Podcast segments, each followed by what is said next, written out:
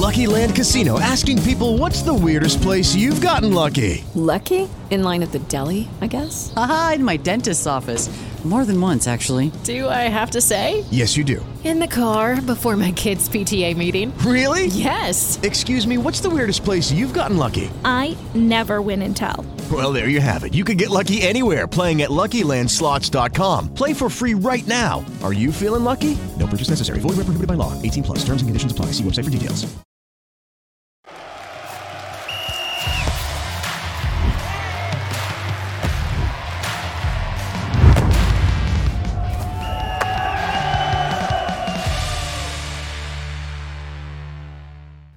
Salve, salve família, começando mais um Flow Sport Clube. Eu sou o Igor, que do meu lado tem meu irmão David E Jones. aí, Igor, tudo E aí, bem? cara? Fala aí, galera. E hoje nós vamos conversar com Edmilson. E aí? E aí, cara, obrigado pela presença, obrigado, Obrigado. pela moral, obrigado por vir trocar essa ideia com a gente, fico feliz pra caralho.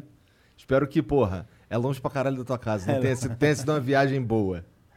Não, o prazer é é meu, né? de Estar aqui com vocês. Parabéns aí pelo trabalho que vocês têm feito. Obrigado. Tenho acompanhado o Flow normal, agora o Esporte Clube, né? Que tem, tem um pouco tempo, pouco período, mas também tem feito grandes entrevistas aí que tem sido sensacional. Obrigado, cara, valeu. Bom, vamos falar um pouco de patrocinador também, que é o Exato. Sportsbet.io. Isso, hoje é o Sportsbet CEO, como desde o primeiro episódio e com a gente por muito tempo, patrocina também Flamengo e o São Paulo. Você pode jogar no site deles e todas as modalidades que você quiser, todos os campeonatos. E tem um presente aqui pro Edmilson, nosso Opa. patrocinador. Toma aí, espero Valeu, obrigado. que você goste. Obrigado. Valeu. Obrigado, Sportsbet CEO, mais uma vez, tá?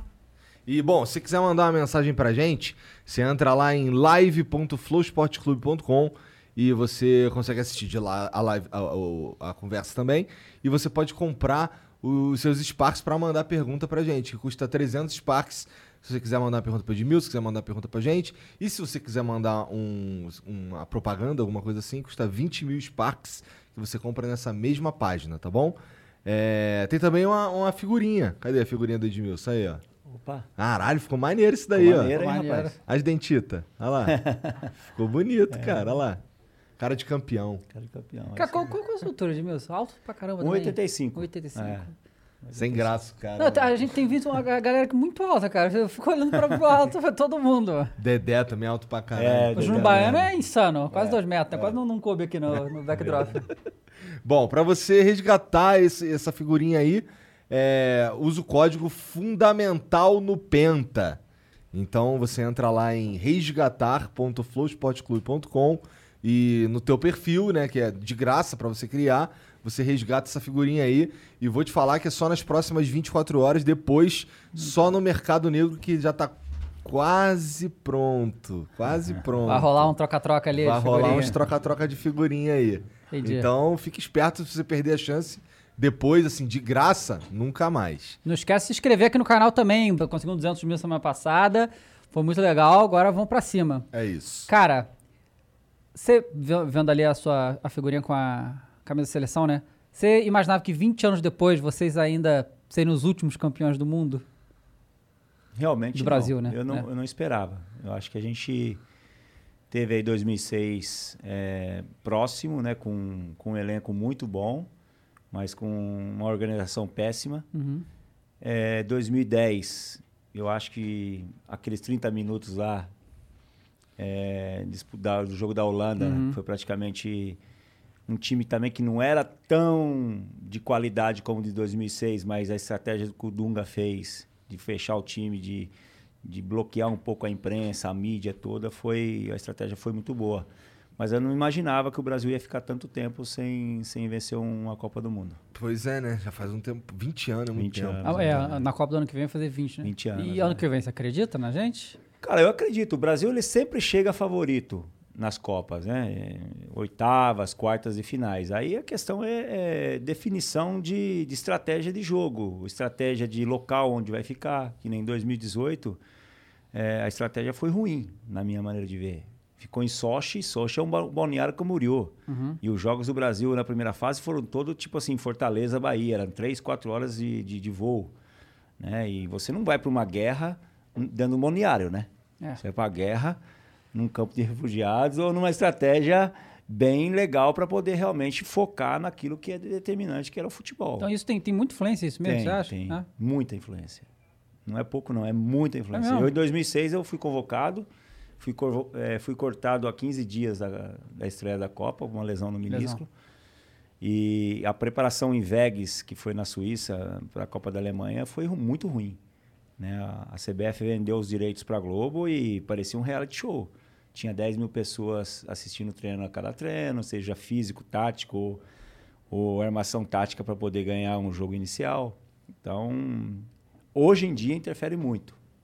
Mas se interfere o quê? Não, a questão do foco do jogador? Foco, não- é. Concentração, Concentração. foco, é, é, saber o que quer, unidade, não jogar individualmente, jogar no coletivo, deixar de, de fazer gol para o outro fazer porque está no melhor momento. Tem vários setores, eh, fatores fundamentais para uma conquista de uma Copa do Mundo, ou de um Campeonato Paulista, ou uma Copa Libertadores. Então, se tu quiser ser um campeão do mundo de verdade, tem que ter uma postura mais austera, com todos os. Todas as coisas que envolvem um- aquele time que tá ali, né? Pelo que tu tá falando aí, você está num lugar certo, com a privacidade correta, com tudo. Manter ali uma blindagem interessante, ou que condiga com a competição, para que você tenha um desenvolvimento melhor do time. É isso que tu tá dizendo? Só o talento não vence uma Copa do Mundo.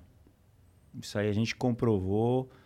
Copa de 98, Copa de 2006, 2010, 2014 não se fala que a gente não tinha um elenco bom, mas só o talento não se ganha uma Copa do Mundo e não se ganha uma competição dentro do futebol. Hoje está muito igual os clubes, as seleções. Se você não tiver um algo mais de organização, de renúncia, de falar, ó, são 52 dias, 50 dias assim de preparação para a Copa, pré-temporada, imersão lá dentro mesmo, você não consegue vencer. Hoje em dia é assim, e todos os clubes que eu passei dentro do Brasil, fora do Brasil e em seleção, é, eu, ti- eu tive que ter essa postura e os times campeões que eu participei teve que ter essa postura, senão não conseguia. E em 2002 como é que foi nesse aspecto?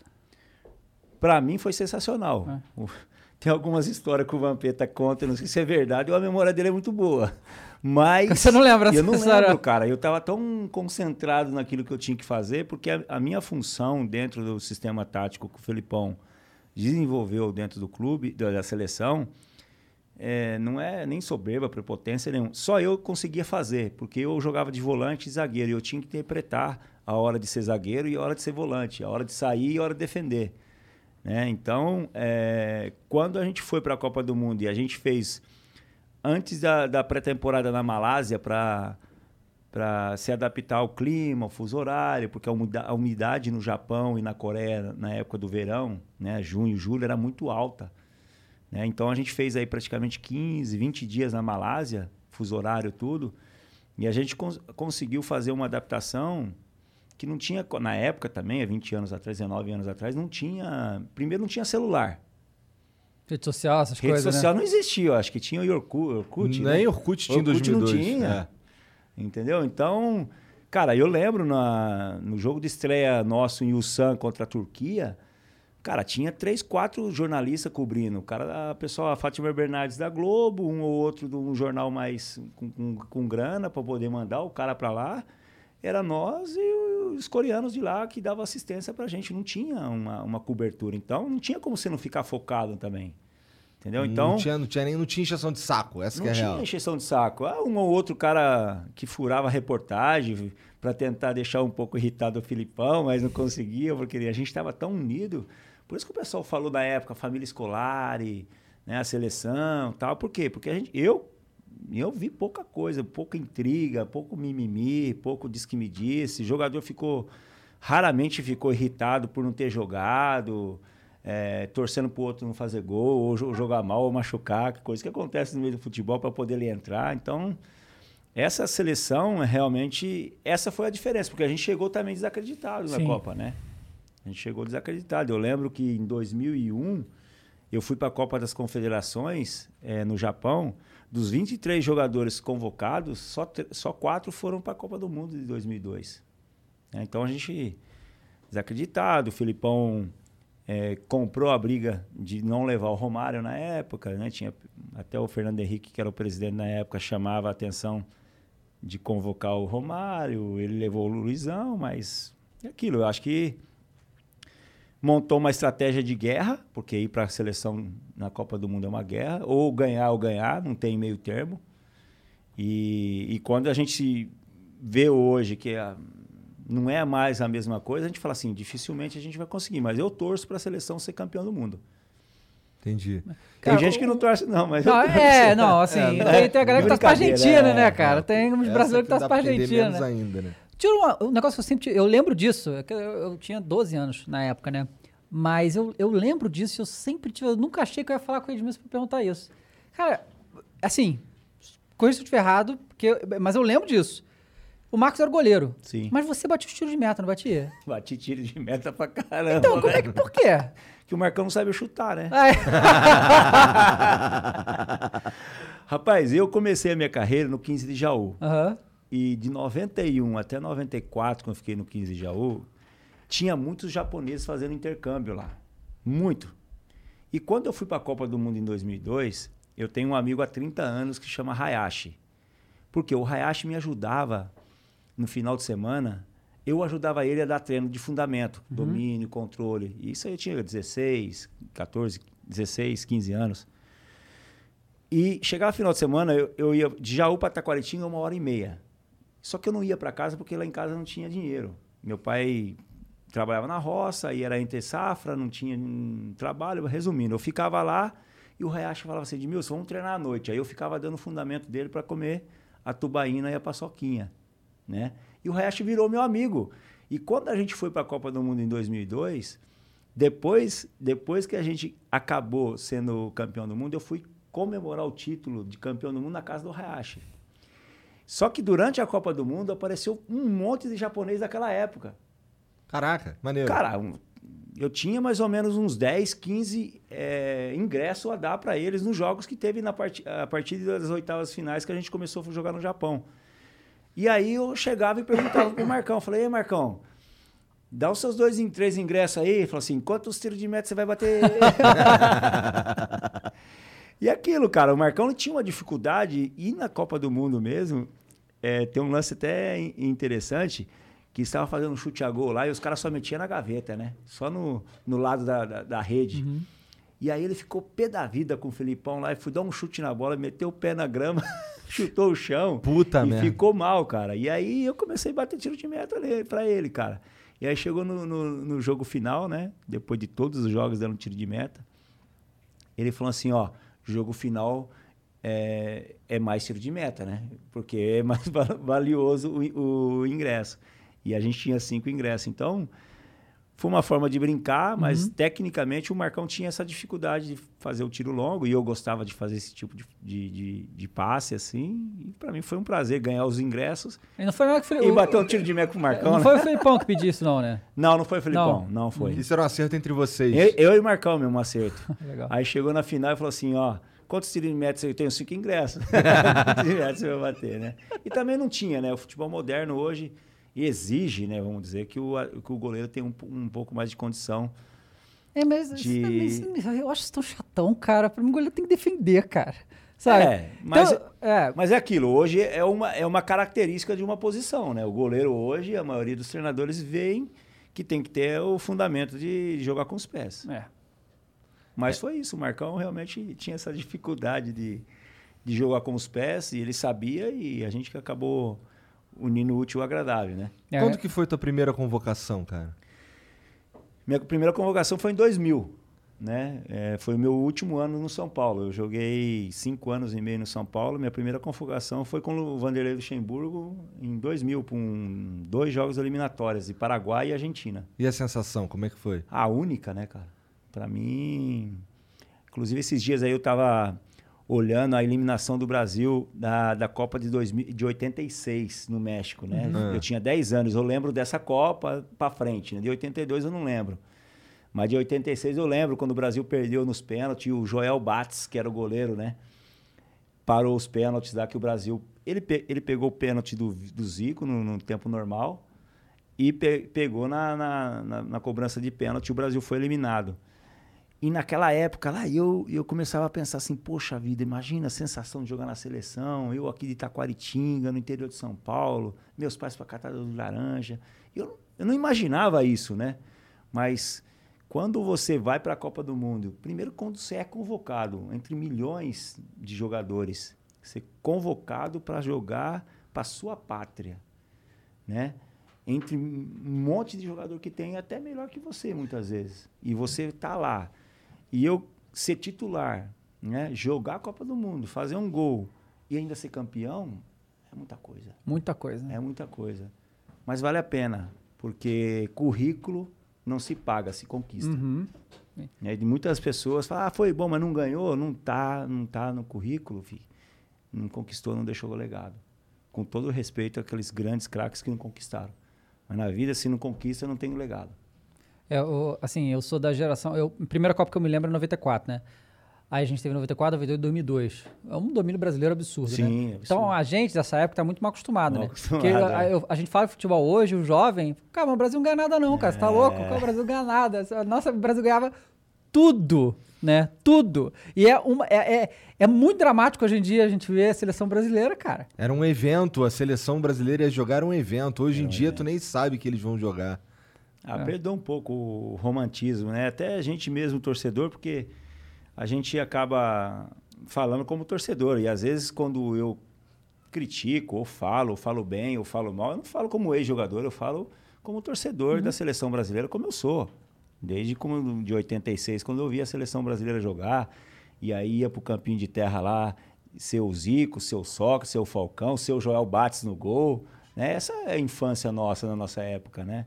E hoje, lamentavelmente, a gente entende toda essa geração, tenta se adaptar àquilo que eles têm, mas se perdeu um pouco a sensação. E também as pessoas acham que a seleção são dele, né?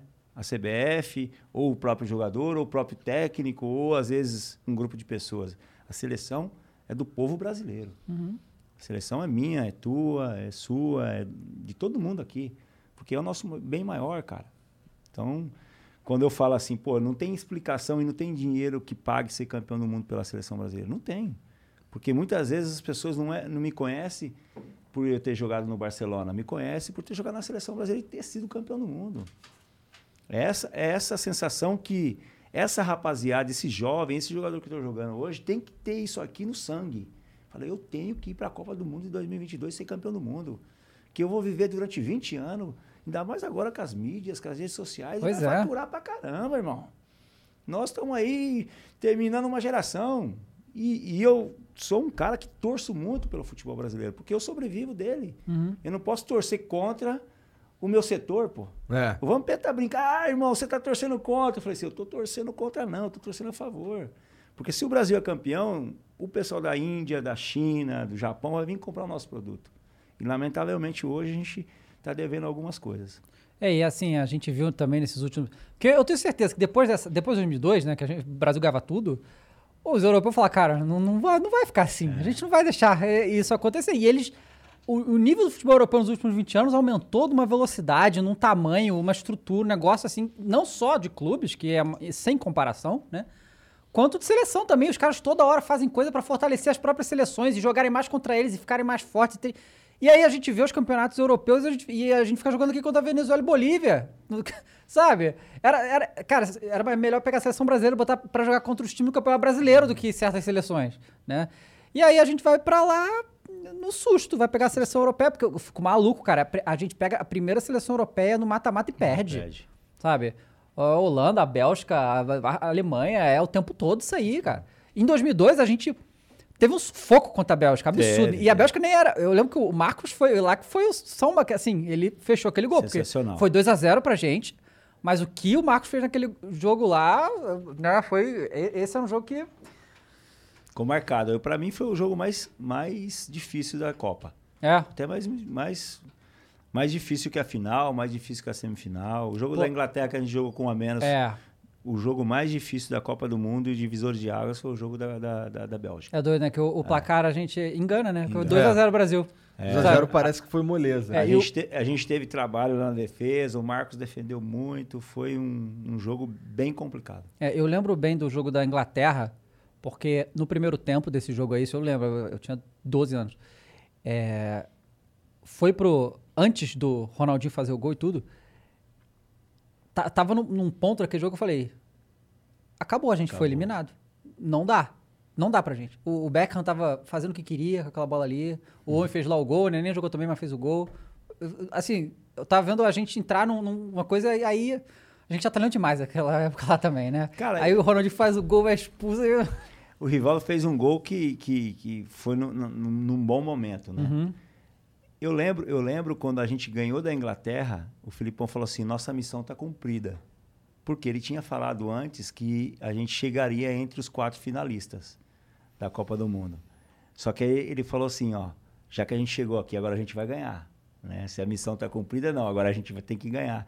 E os próprios jogadores da Inglaterra reconhecia é, que a gente era superior a eles. Que tanto o Campbell, o Beckham, é, vários, vários jogadores da Inglaterra chegou até nós e falou assim: vocês vão ser o campeão do mundo pela maneira que vocês estão jogando e o crescimento que teve a seleção.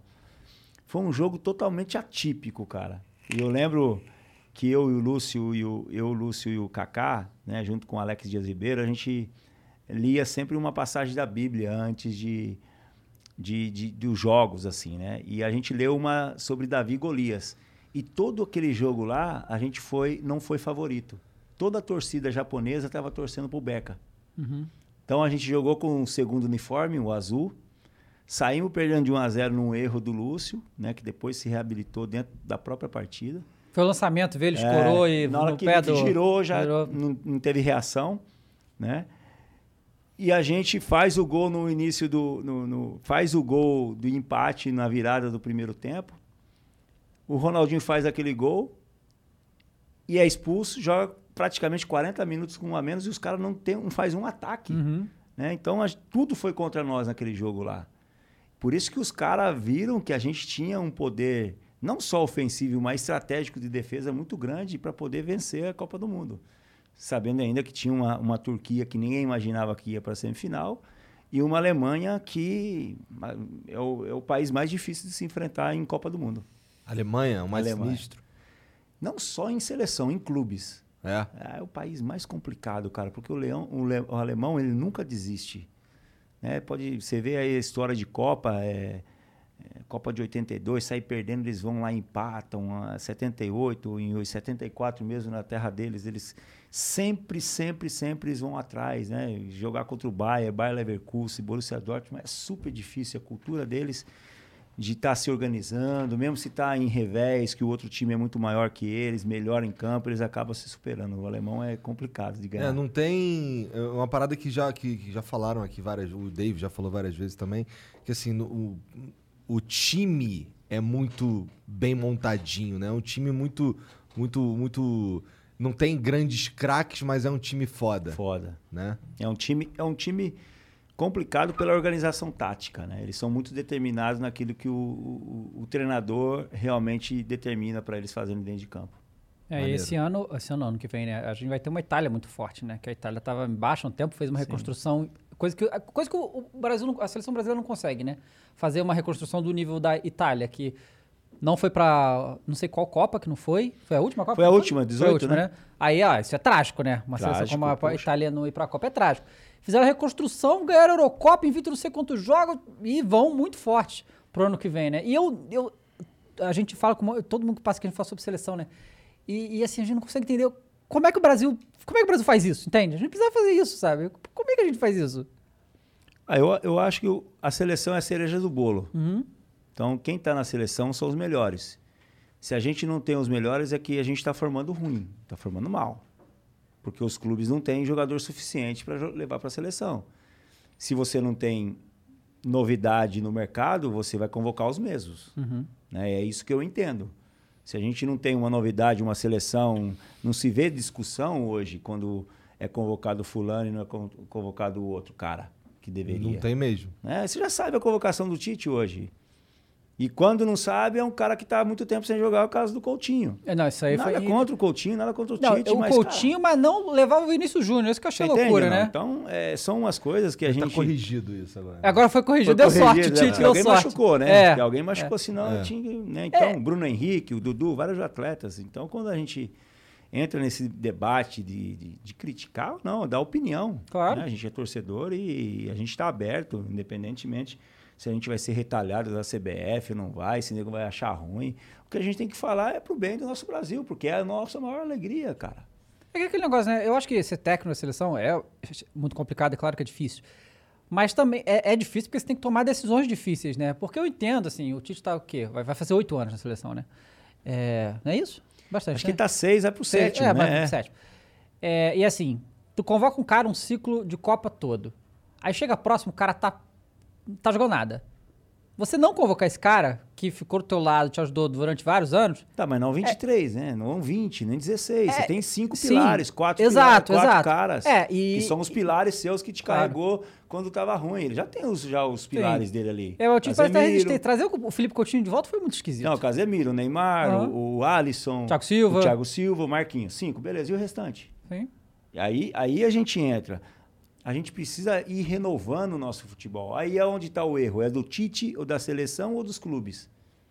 Né? A gente tem formado muito ruim. A gente tem. Antigamente, você olhava lá no Bayern de Munique, tinha um atleta de destaque, no Porto, na Turquia, em qualquer lugar É. do Brasil, do mundo, tinha um referência. Tinha um 9, tinha um 10. Cadê o número 10 hoje diferente? Pois é, não que temos. pifa, que faz aquele jogo que o Zico fazia, que o Alex fazia, que o Raí fazia. A gente não encontra Não, o Neymar que faz tudo, né? Ele é todas essas tudo. posições, é ele que é. Entendeu? Então cai uma responsabilidade muito grande em cima de um cara que não pipoca. O Neymar ele pode ter vários defeitos, mas ele não pipoca. Quanto mais bate nele, mais ele vai para cima, mais ele reage, mais ele vai. E a gente precisa mais de mais jogadores assim nesse próximo ano aí, que a Copa do Mundo ainda é longa, ela tem um ano, né? ano, É. ano que vem não é em junho, é em novembro, então tem tempo pra caramba pra É que poder... você tá falando, né? Que na, em 2002, 2006 e tal, é, o, no- o time brasileiro titular, eles eram as grandes estrelas dos clubes europeus. É isso. Eles eram as grandes estrelas dos clubes que estavam. Né? E hoje em dia, quantos são reservas, sabe? Reservas. É, é uma São questão de formação né? mesmo. É, não são protagonistas, né? São protagonistas. É uma questão de, de formação mesmo, que a gente está devendo há muito tempo já, né? É, eu acho que se a gente conseguir é, arrumar dois, dois, três setores que ainda está difícil, a parte, principalmente a parte de laterais, Uhum. né? A gente consegue fazer um time muito competitivo se o Neymar tiver 100% É, se focado. ele estiver bem. Porque quando- ele faz a diferença. E para quem jogou a Copa e sabe que tem um jogador que chama a responsabilidade com a chegada do Rafinha, eh, com a vinda até do Bruno Henrique, que estiver num bom momento, tudo, com o Hulk também, também jo- jogando bem aí, fase final, tudo, a gente consegue chegar competitivo e levar essa Copa do Mundo, sabendo que as outras seleções, como você falou bem, né? A Itália, a própria Espanha, né? A Espanha É. tem um time super jovem Super jovem. né? Foi, foi elimina, foi perdeu a, a, a semifinal Não, pra- perdeu aqui, não perdeu Itália no, no- com a bola no pé, perdeu e na cabeça. perdeu pra gente também na, na- na- na- na- nos Jogos Olímpicos. Mas é uma Copa do Mundo que interessante, mas eu, eu sigo dizendo, o Brasil é favorito até na hora do mata-mata, e mata-mata você tem que saber jogar. Exato. Tem que saber jogar. E, cara, e o, e o Scar? Fala pra mim do, do Scar. Poxa, o Sky, o Sky é um projeto que eu. Cara, eu, eu sonhei com esse projeto há, desde 2012, quando eu parei de jogar. Né? Eu entendo muito que o futebol hoje, no nível de formativo, ele é muito mais social e psicológico do que propriamente técnico-tático. Por quê? Porque essa molecada hoje, de 15, 14, 15, 16 anos, né? eles consumem uma parte social muito ruim para um atleta de alto rendimento. Porque, exemplo, ah, o cara quer imitar o Neymar, mas o Neymar já é o Neymar. O Neymar, quando ele tinha. Você vê fotos do Neymar 10, 11, 12 anos, quando ele estava nos Santos, ele não tinha as coisas hoje que tem. O estilo do Neymar ele foi criando conforme ele foi conquistando as coisas dentro da vida dele. E hoje a molecada vê o espelho do Neymar. Eu cito o Neymar porque é a nossa referência dentro do futebol. E aí ele quer ser o Neymar. E hoje ele não é o Neymar, ele ainda é o Edmilson, exemplo. Uhum. Né? Então, quando a gente desenvolveu algo para o SCA, foi pensando em melhorar o sócio educacional do menino. Porque antes de você ser um atleta de alto rendimento, famoso, conhecido, rico, milionário, e, e namorar todas as meninas que você quiser, você tem que ser um, um, um atleta de alta performance. E muitas vezes esses meninos eles perdem esse time dentro dos clubes. Então a gente desenhou algo voltado mais para isso, porque se a gente consegue liberar o, o, lado social e emocional desse atleta, pode ter certeza que quando ele for treinar, quando ele for ouvir uma orientação tática de um treinador, quando ele for in, in, interpretar o jogo, se é defesa ou é ataque ou meio de campo, ele vai estar com o lado cognitivo dele bem preparado para receber essa informação e tomar a decisão certa na hora do jogo. Isso que eu vejo que a gente tem perdido no futebol. Porque muitas vezes, na época, na minha geração, a gente aprendia na rua. Sim. Era o quê? Era pulando cerca, era soltando pipa, era jogos cognitivos, jogo empírico que a gente fazia. Nós criávamos os jogos. Essa é a diferença do futebol brasileiro. Nós somos criativos. Nós somos criativos, temos improvisação. E como é que resgata isso? Mary redeemed a $50,000 cash prize playing Chumba Casino this year. I was only playing for fun, so winning this was a dream come true. Chumba Casino is America's number one social casino experience. It's serious fun. With over 80 casino style games to choose from, you too could win life changing amounts of cash. Be like Mary. Log on to chumbacasino.com and give them a whirl. That's chumbacasino.com. No purchase necessary, void or prohibited by law. 18 plus. Terms and conditions apply. See website for details. The voice in the preceding commercial was not the actual voice of a winner. De forma intencional, porque tudo você está falando aí, por exemplo, na tua infância lá e tal, na infância do Romário e tal, não tinha, não tinha um trabalho nesse sentido, era algo feito instintivamente, É, naturalmente. Mas também não tinha toda essa influência externa que hoje tem por causa da internet, né? Então, eu acho assim, eu acho que a gente tem que melhorar nosso educador, as pessoas que educam esse, esse pessoal. Principalmente eu falo, quando você fala de SCA, é o pessoal que forma. Porque você pega um menino de 14 anos que já está em qualquer clube grande ou clube pequeno como o meu, que está começando agora, a gente tem que buscar um, um educador que passe isso para o menino. Mas não é só o técnico, é o entorno social dele. Como que o pai está sendo referência para ele na- na- no entorno social? Quando esse menino está dentro do CT de treinamento, ele tem um comportamento. Quando ele está fora, ele tem um outro tipo de comportamento. O que ele está consumindo fora do, do setor dele de, de treinamento que está contaminando ele para dentro do, do trabalho? É a mesma coisa, irmão. Vocês estão aqui. Se você não, não contaminar coisa ruim lá fora, no dia a dia, dormir tarde, não estar bem emocionalmente, você vai ter aqui Pois é. potencial emocional para fazer entrevista comigo ou qualquer um. Uhum. Você não vai evoluir e vocês não vão ser o sucesso que vocês são.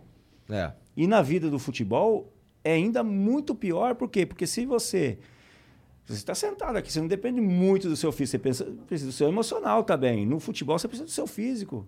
E agora, se você não tem preparo físico, como é que você vai saber taticamente a função que você tem que fazer se fisicamente. Mesmo que você saiba, tu não consegue desempenhar. Não consegue desempenhar. Então, o processo hoje, trazendo raiz para cá, é nós melhorarmos, primeiro, os nossos educadores, os nossos treinadores. O que a base do Brasil tem formado?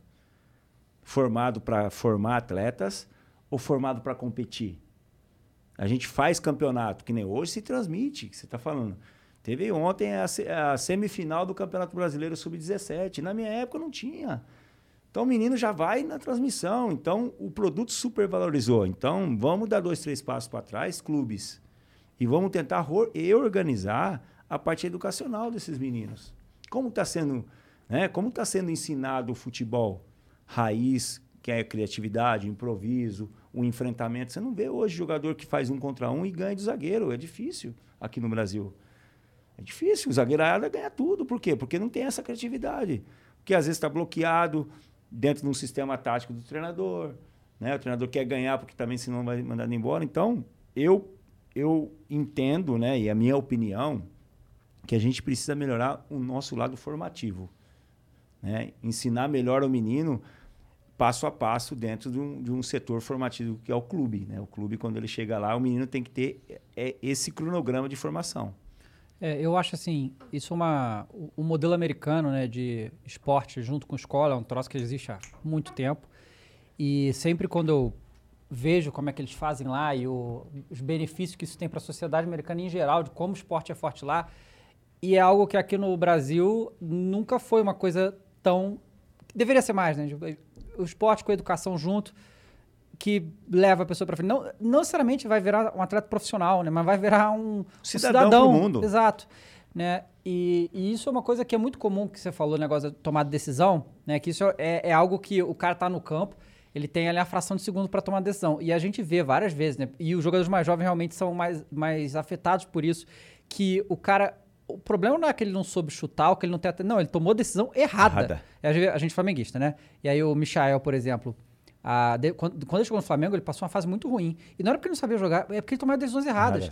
Você sabe, em vez de tocar pro lado, ele resolvia tentar mais um drible que não ia dar. Qualquer... Ia dar ele certo. devia saber que não ia dar, entende? Entendi. E, e isso é, é algo que é um negócio difícil da gente mudar ou melhorar no jogador. Né? Qual, qual, qual o trabalho que se faz para esse tipo de coisa? Cara, eu, eu acredito assim, o futebol ele é diferente de todas as profissões. Uhum. Eu sempre digo e, e falo assim, um menino quando ele entra com 14 anos dentro de um clube de formação, seja ele em qual clube grande ou pequeno, ele entra no primeiro ano de universidade. A única coisa aqui no futebol, na medicina você tem seis anos, a gente tem que fazer residência para começar a fazer atuação. No futebol você antecipa algumas etapas, né? Mas vamos supor que o menino com 18 anos ele já estreia lá no Flamengo. É, foi o caso do Vinícius Júnior. Né? O Vinícius Júnior estreou. Uhum. Antes até, né? Bem antes. Foi vendido para o Real Madrid por um- uma bolada. Só que ele chegou mal formado lá. Se ele. O que acontece? Os meninos antecipam a etapa, só que eles têm que entender que eles precisam continuar fazendo os fundamentos da matéria, seja ela tática, técnica, emocional, que é o mais importante, e o social. Se ele não continuar fazendo esse processo de formação que vai dar lá com 20, 21 anos, ele não vai chegar ao nível de um alto atleta de alto rendimento. Então, quando o menino ele entra a primeira vez com 14 anos, ele está no primeiro ano da universidade. Com 18 anos, ele subiu para o primeiro time, subiu, mas ele tem que continuar fazendo os fundamentos de chute, de cabeceio, de finalização, de posicionamento, de fechar a linha de quatro, tudo isso. E boa parte da molecada não faz isso. Chega lá no profissional, acha já que é o, o cara. sei tudo. já- não é, já sei tudo e não preciso treinar mais. Aí vai, cai. Né? Então, eu citei o caso do Vinícius porque eu tive em Barcelona morando e acompanhava os jogos do, do Real Madrid e, cara, virou chacota muitas vezes. E a gente, como brasileiro, fala assim: esse menino não está mal formado, ele vai ter que se readaptar à cultura da Espanha, vai ficar no banco, vai esperar no banco e a imprensa vai cobrar dele, o treinador vai cobrar dele e vai chegar a hora. Agora, para mim, ele está no momento certo de formação. É, e se ele não tivesse a cabeça no lugar certo, tinha se desandado, né? Porque a quantidade de. Né, detonaram demais o moleque, né? Detonaram Essa- muito. muito. Mas aqui ainda, pô, mas na Espanha foi, foi impressionante. E o menino tinha potencial. Só que ele não sabia chutar, exemplo. É. A finalização dele era horrível. Chutava vezes de tornozelo. E eu falo assim, não, esse menino precisa trabalhar esse fundamento aqui. Né? Então, essa antecipação dentro de formação é muito importante dentro do clube. Eu sei que os clubes muitas vezes precisam vender o cara de 18, 19 anos, mas vai do lado do atleta e do próprio representante da família, que é um entorno social, fala assim, não, Vinícius, você tem que treinar mais aí, cara. Né? Pegar e jogar duro com o cara, para de sair um pouquinho, porque o cara não aprende, é, desaprende a jogar bola de um dia para noite, que muito acontece. O cara vai e faz 30 gols numa temporada, na outra temporada faz 5 Pois é. né? Não desaprendeu. Então, essa questão de formação é uma questão, a questão que eu volto a falar, afeta muito o que é a nossa seleção hoje. Afeta muito do que a gente tem no mercado hoje. E esse processo é um processo lento que os clubes têm que identificar isso para poder formar melhor, para tentar criar um conceito cultural de como formar melhor nossos atletas dentro da nossa característica, dentro do que é o futebol brasileiro, dentro do que a gente tem cultura de futebol. Pô, o- mas assim, o jogador, ele tem essa autonomia, por exemplo, ah, eu sinto que eu peco em finalização. Eu preciso treinar a finalização, ficar chutando que nem maluco lá um milhão de vezes. Ele tem essa autonomia no, no, no Tem? É? claro que tem. Inclusive de ter um personal trainer. Que é uma das coisas que eu acho que todos os clubes deveriam ter.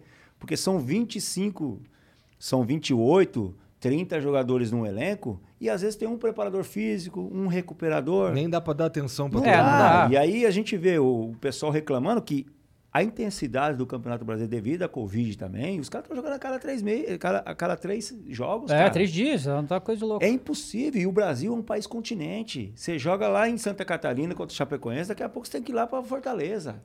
Ou lá, e jogando aqui a, a 16 graus É. e, no, e no Rio de Janeiro com 40. É desumano isso aí. N- Não tem é, parte fisiológica que aguenta, não tem. O jogador não é máquina. E fora que tem o lado emocional da pressão de ganhar e ter resultado e do meme no- na, na rede É, social. pois é. Então, hoje, cara, nós temos que proteger também mais os nossos profissionais de futebol. Os atletas, boa parte dos atletas tem depressão, Sim. tem problemas emocionais. E às vezes sai um gatilho emocional aí de o cara sair, beber, fazer farra, fazer o que for, é porque tem muita pressão em cima de cara. E nem todos conseguem suportar essa, essa pressão. Né? Seja ela lá em cima, quando precisa ganhar, seja embaixo, quando tá para cair para a segunda divisão. Sim. Isso daí é uma das coisas que, que, tu, que tu forma lá nos moleques dos K. Cara, isso aí fo- foram experiências dentro da minha trajetória de vida, cara. Eu, eu, eu tive. Eu, com 16, 17 anos, eu tive que entender que se eu não entrasse nesse tipo de comportamento, eu não chegará nem no São Paulo, eu não ia chegar. Eu ia ficar no 15 de Jaú, ia jogar nos times do interior de São Paulo. Então eu entendi que, cara, se eu não fosse para esse caminho, claro. que- Molecão, tu se ligou Molecão, nisso. me liguei, cara. E eu sabia que era um jogador limitado em alguns fundamentos. E o cara, eu tenho que treinar isso, tenho que treinar isso. Graças a Deus, no São Paulo, eu peguei o, o, o Tele Santana, que me ajudou na transição de, profissi- de, do júnior pro profissional. Não tem um que fala mal do Tele Não, o Tele. Santana é Deus pra todo mundo É que jogou porque com ele, ele. era, ele não era só, ele era um assistente social. Uhum. Então, eu, a minha mensagem aqui é porque os clubes con, contratem, invistam em vez de, de pagar milhões em um atleta, às vezes, dentro do orçamento de 2022, clubes de futebol, contrate um assistente social top para cuidar do lado social do menino de transição, do profissional, do júnior para o profissional. E o Tele, como ele morava lá na Barra Funda, ele era muito mais que só o treinador. Ele era o jardineiro, ele tinha olho de dono, coisa que boa parte das pessoas não tem esse, esse olhar. Ele era um educador, ele era um assistente social, ele era um preparador físico, ele vai, para de cruzar, Cafu, cruza de novo, para a jogada. Hoje você não vê. Você vai pegar no pé de um menino lá, lamentavelmente o cara vai lá ligar para o empresário, o empresário vai fazer um inferno com a diretoria para tirar o cara do time. Pois é, acontece bastante isso aí. Entendeu? O bullying que existe, pô, não deixa o cara levar uma dura, não pode dar uma dura do cara. O cara já é homem, pode suportar uma, uma, uma dura. Então, a minha trajetória de vida, para ter chegado a jogar onde eu joguei, conquistar o que eu conquistei, eu tive que arrenunciar. E a pegada tem que ser grande. Não tem, não tem mimimi, coisinha, não. Você quer conquistar, irmão, você vai ser cobrado. Porque o vento, a torre, quanto mais alta ela é, mais o vento pega. Se você não estiver bem arraizado com valores e princípios e fundamentos do futebol, você não vai chegar na metade do caminho. Então, boa parte dessas coisas as pessoas conseguem entender, mas não conseguem colocar em prática, devido ao sistema dos clubes também. É, também tem o fato de que os clubes brasileiros, em sua grande maioria, vivem com a corda no pescoço financeiramente, né? Lamentavelmente. É, aí o cara tá lá com o moleque que, pô, esse aqui tem 17 anos, não tá pronto não, mas a gente tá sem volante, então bota ele aí, né? E aí, muitas vezes, a- a- o atleta não se desenvolve como Não se- deveria, é, né? Não se desenvolve, é, pula etapas, né? E existe a pressão de ganhar, de vencer, de poder classificar para Libertadores, ser campeão, não ser rebaixado. Aí você vai para o lado dos treinadores também, não tem a estabilidade de fazer um trabalho legal a médio e longo prazo. A cultura nossa atrapalha também o desenvolvimento dos nossos técnicos. Ah, por que, que não tem técnico bom? Tem técnico bom pra caramba aqui, cara. Tem técnico muito bom no Brasil, porque não é fácil treinar time aqui no Brasil, porque existe uma pressão de resultado muito rápido. Vocês não criaram o canal de um dia da outra e começou a ter um milhão, dois milhões de seguidores. Não é, É. assim, vocês foram construindo as coisas. E dentro do futebol é a mesma coisa. Você vai construindo pouco a pouco, trazendo a confiança do torcedor, da diretoria, do jogador. Pô, não, o treinador tá me colocando de lateral direito aqui, mas eu gosto de jogar lateral esquerdo. Mas eu vou cobrir essa aqui para ele, porque lá na frente ele vai me colocar na minha posição. E o cara vai entender. Esse é um processo natural do futebol. E a nossa cultura impede de, de o cara fazer um processo. Cinco jogos, perdeu três. Ganhou. Tchau, perdeu três, não. Ganhou, perdeu duas, já era. Lamentavelmente é isso. E principalmente falando-se em, cam- em campeonato regional, né? Que não tem parâmetro nenhum. O cara contrata você lá pro, pra falar, ah, não, você vai ser o treinador do ano. Se, se não fizer duas escolhas boas lá, Pois é, já tá já, fora. já troca, né? Do ano, porra nenhuma, não tem uma continuidade no não trabalho. tem continuidade. Esse é, esse é, um, é uma das, um dos grandes fatores também de dívidas nos clubes. Uhum. Por exemplo, contrato você para ser o, o técnico do meu time profissional, beleza? Cinco, aí você fala assim, ó, eu quero fulano, ciclano, beltrano, tal, tal, tal, tal, tal, eu monto o time para você. Dentro de que perfil?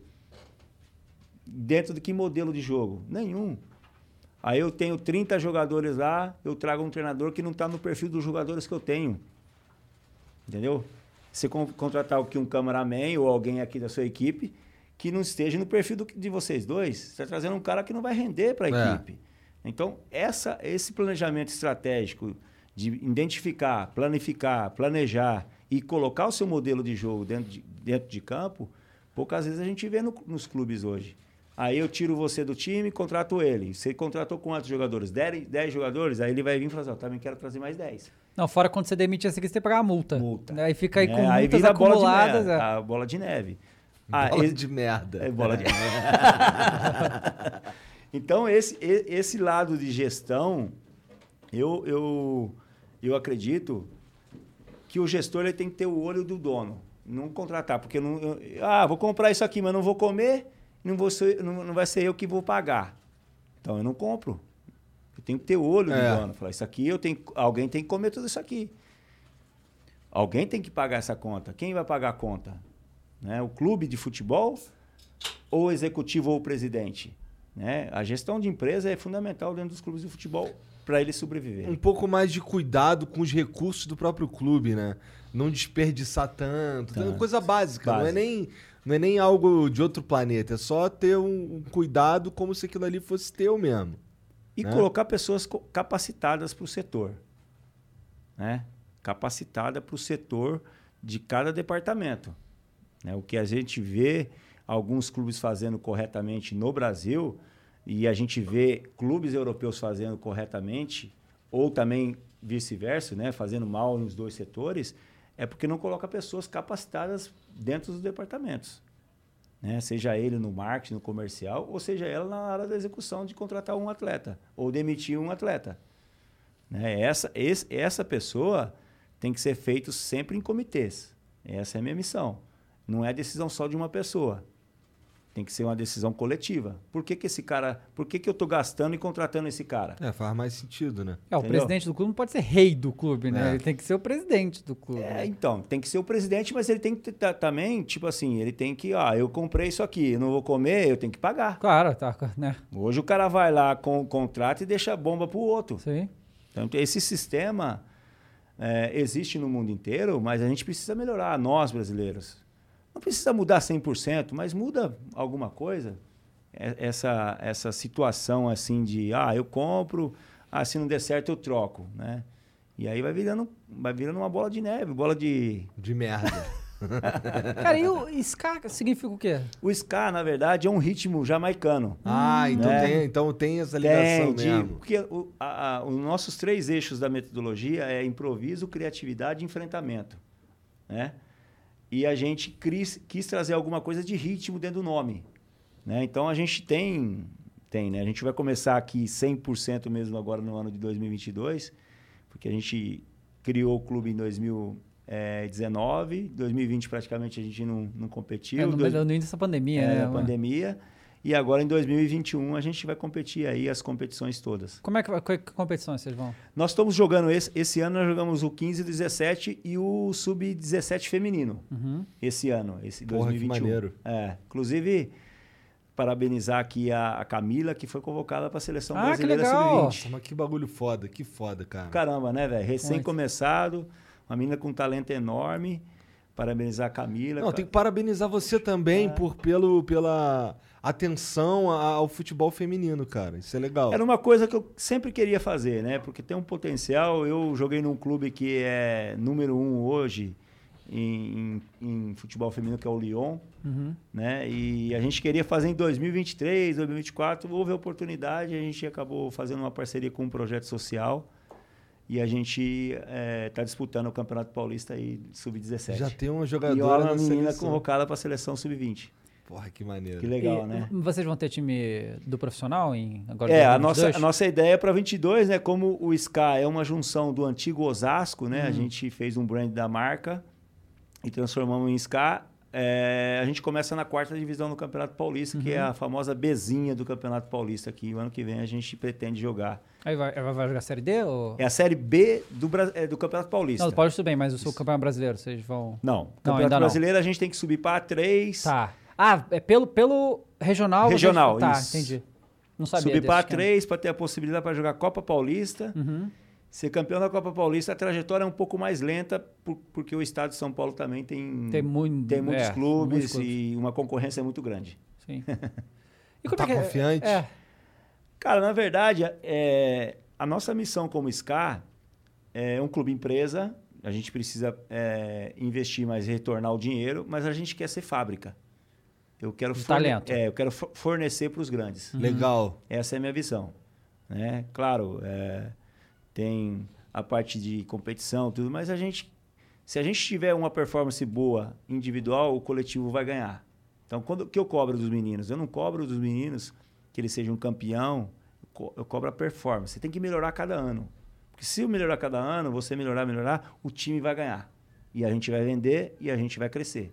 Então, a nossa ideia é que nos próximos anos a gente seja fornecedor de atletas. Temos dois atletas já sub-17 no, no Flamengo, temos dois no, no- no Corinthians, temos um no Atlético Mineiro, mandamos um para o Chipre. Pô, então pouco tempo assim. Pouco tempo, pouco tempo. A gente começou é, no início desse ano, como a gente não sabia que ia ter campeonato, a gente começou a fazer amistosos com clubes que iam jogar o Campeonato Paulista é, Brasileiro Sub-17.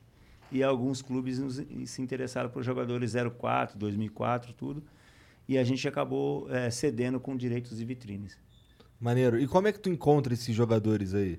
Eles que te procuram? Cara, a gente tem a parte de avaliação, né? Meninos que procuram o departamento de captação. Tipo peneira? Isso. Ah. Tipo avaliações ou em locais ou no, no próprio SCA, no nosso CT, né? No Centro de Treinamento Tele Santana. Maneiro, é, maneiro. fiz uma homenagem ao...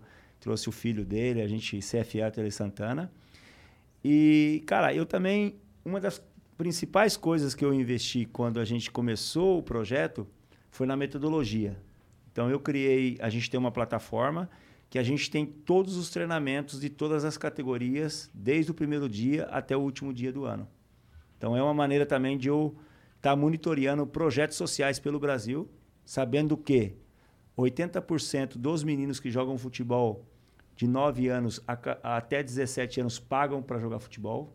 80% é um número interessantíssimo. É. Só 20% não paga, que é a- o pessoal que está em, em clube grande. Paga, você diz assim, transporte, alimentação, equipamento? Ou escolinha, ou paga num time para jogar o Sub-17 do Rio, Uhum. do Pernambuco. O pai, paga lá para o treinador, ou paga para o empresário. Tem 80% desse, desse, desse fator. Por que que foi criada a metodologia? É uma maneira de eu monitorear meninos num país continente, como é o Brasil. Então, exemplo, se tem uma, uma escolinha lá em Alagoas, que não tem conteúdo educacional para ensinar, eu tenho o meu conteúdo do sub-7 até o sub-23. Eu posso cap- capacitar você e você seguir com a minha metodologia lá. Ah, de, dos 9 anos até os 14, porque de 14 anos para baixo eu não consigo alojar o menino. Uhum. Então, esse menino fica vivendo a, vi- a infância dele com a família. Quando ele tiver 14 anos aqui, ele vem para cá pra, com, a, com a gente. É uma maneira de Entendi. mo- monitorear menino sem ter os famosos oleiros. Porque às vezes você contrata um oleiro lá em Alagoas, o cara vai falar: Ah, eu tenho 10 meninos, e dos 10 meninos não tem nenhum no perfil do que eu quero.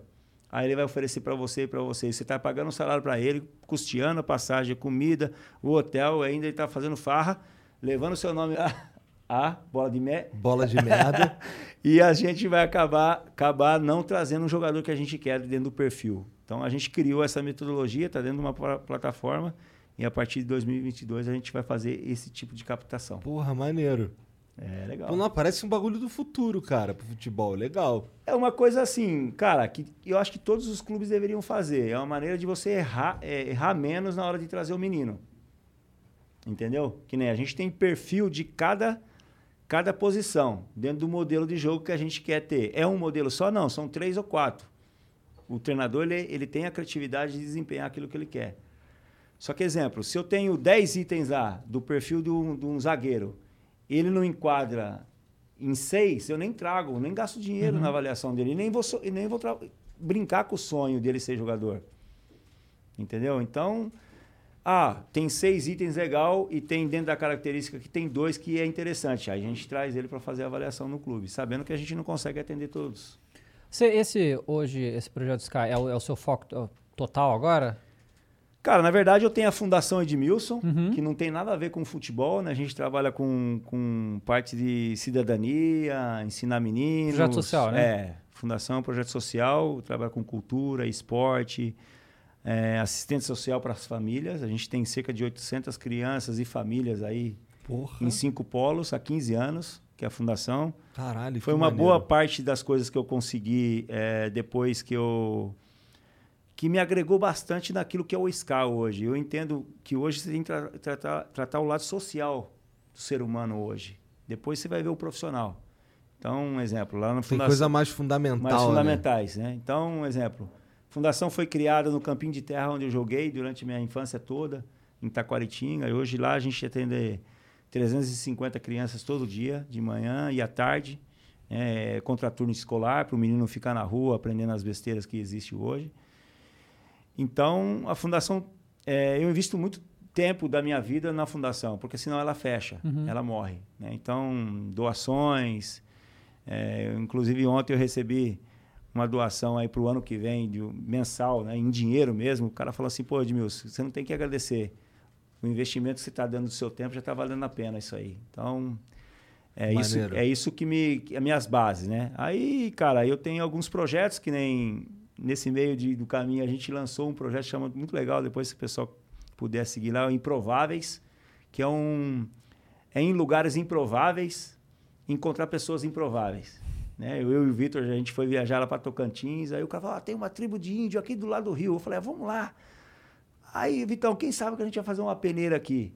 Aí fizemos uma peneira, mas para quê? Porque a gente tem que tirar esse pessoal lá da tribo de índio para ele ter uma vivência aqui em São Paulo, lá no Rio de Janeiro, em algum lugar, e ensinar ele alguma coisa através do futebol. É, a gente criou oito séries. A gente está na sexta, sétima série. Oito episódios. Oito episódios. Fomos em Quilombo, fomos na favela, fomos lá em Toca de Índio, fomos numa FUNAC, que é como funda- se fosse a Fundação Casa aqui de São Paulo, né, de recuperação de jo- jovens e adolescentes. É um projeto também que a gente é mais social do que propriamente é, criar objetivos. Eu tenho, eu sou embaixador da Liga Francesa e embaixador do Barça. Inclusive agora no mês de novembro eu estou indo com a Fundação Barcelona para Costa Rica e Panamá. Agora que vai abrir aí a, a, a parte da- das fronteiras, aí eu vou ter muitas viagens. Para promover Porra, o Barcelona, é isso? É, na verdade, a Fundação Barcelona ela, ela atende mais de um milhão de crianças através de um projeto chamado Futebol Net, que é em pró a criar valores através do futebol. Que são tipo assim, vai fazer lá, trabalha uma equipe, não pode fazer o gol sem tocar a bola para um. Ah, tipo assim, vamos celebrar a vida. Então, é um projeto da Fundação fantástico, né? E eu eh, sou embaixador e eu vou ser a parte de valores, aplicar, falar com a molecada, falar com a imprensa, falar um pouquinho mais do que é o Barça Fundação, né? E é, tem o Barça Legends também, né? Que a gente faz jogos, né? Com a pandemia deu uma parada, mas pô, a partir do ano que vem tem um monte de coisa para fazer aí. Tu Cara- joga no Barça Legends? Barça Legends, é. Legends é diferente de Masters ou é. É porque o Barça criou isso aqui como produto. Aham. É um produto que se vende e se ganha bastante dinheiro. O Barça é um produto. É diferente dos veteranos. Veteranos, o Barça tem uma associação de ex-jogadores, que o Barça paga 0 0,5% da de todas as folhas salariais de todo jogador vai para a fundação vai pra- sim, 0,5 vai para a fundação Barcelona e 0,5 vai para a associação dos veteranos do Barça. E todos os atletas que passaram pelo Barça são assistidos por isso aí. Qual que fala? Dá curso de inglês, curso de técnico, tenta fazer empreendedorismo, tenta colocar no mercado, né?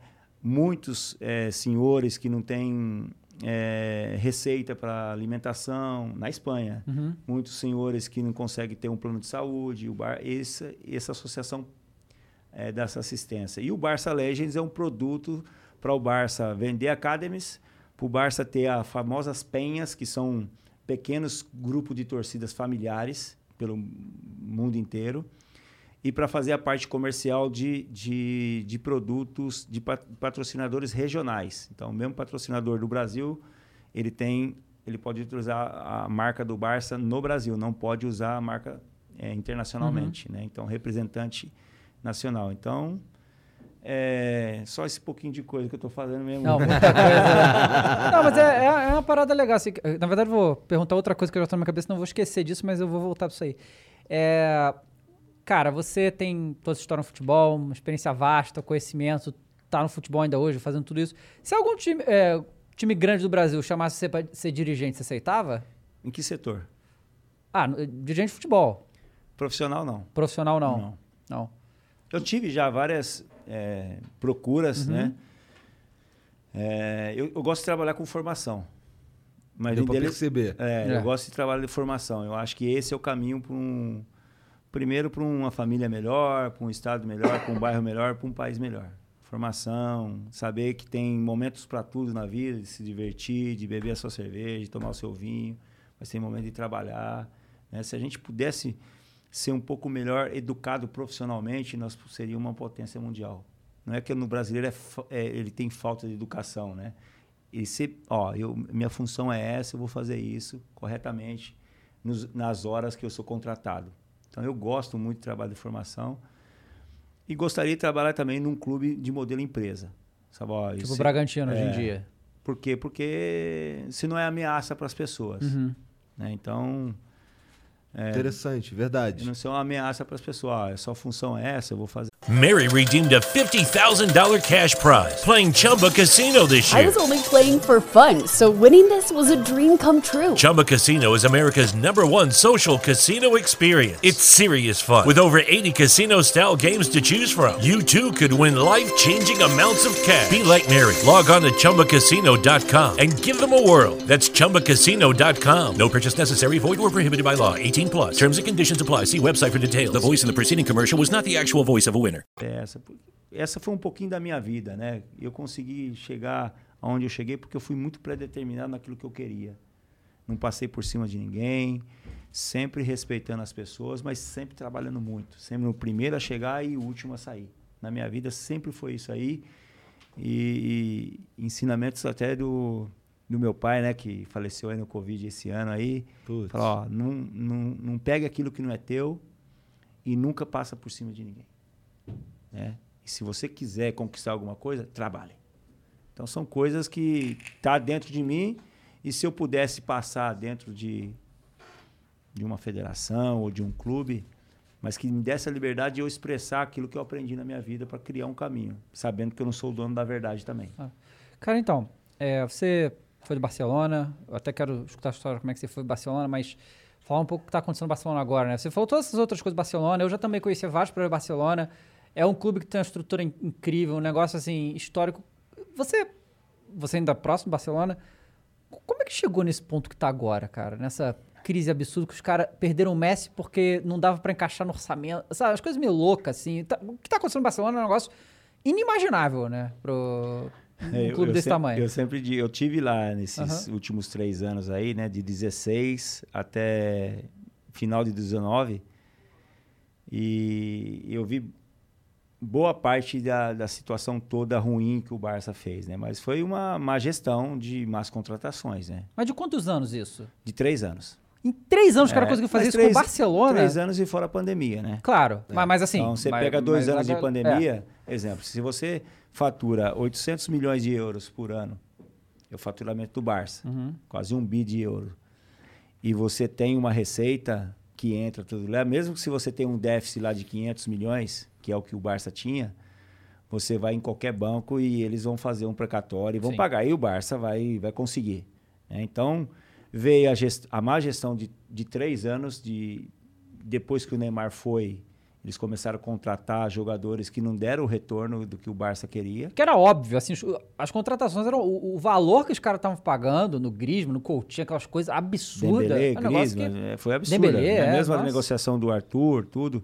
Então foram, foram cifras é, grandíssimas, né? Tinha um projeto de reformulação do Camp Nou, a construção do novo espaço ali do, do, do Barça, sa, sabendo da arena na arena de basquete, a nova construção do mini estádio que foi perto do CT onde o Barça tem. Então, resumindo, eu um, um clube que faturava um bilhão de euros praticamente por ano fica praticamente dois anos sem ter nenhum nenhum real de, de nenhum euro praticamente de faturamento. Só a loja do Barça faturava 32 milhões de euros por ano, né?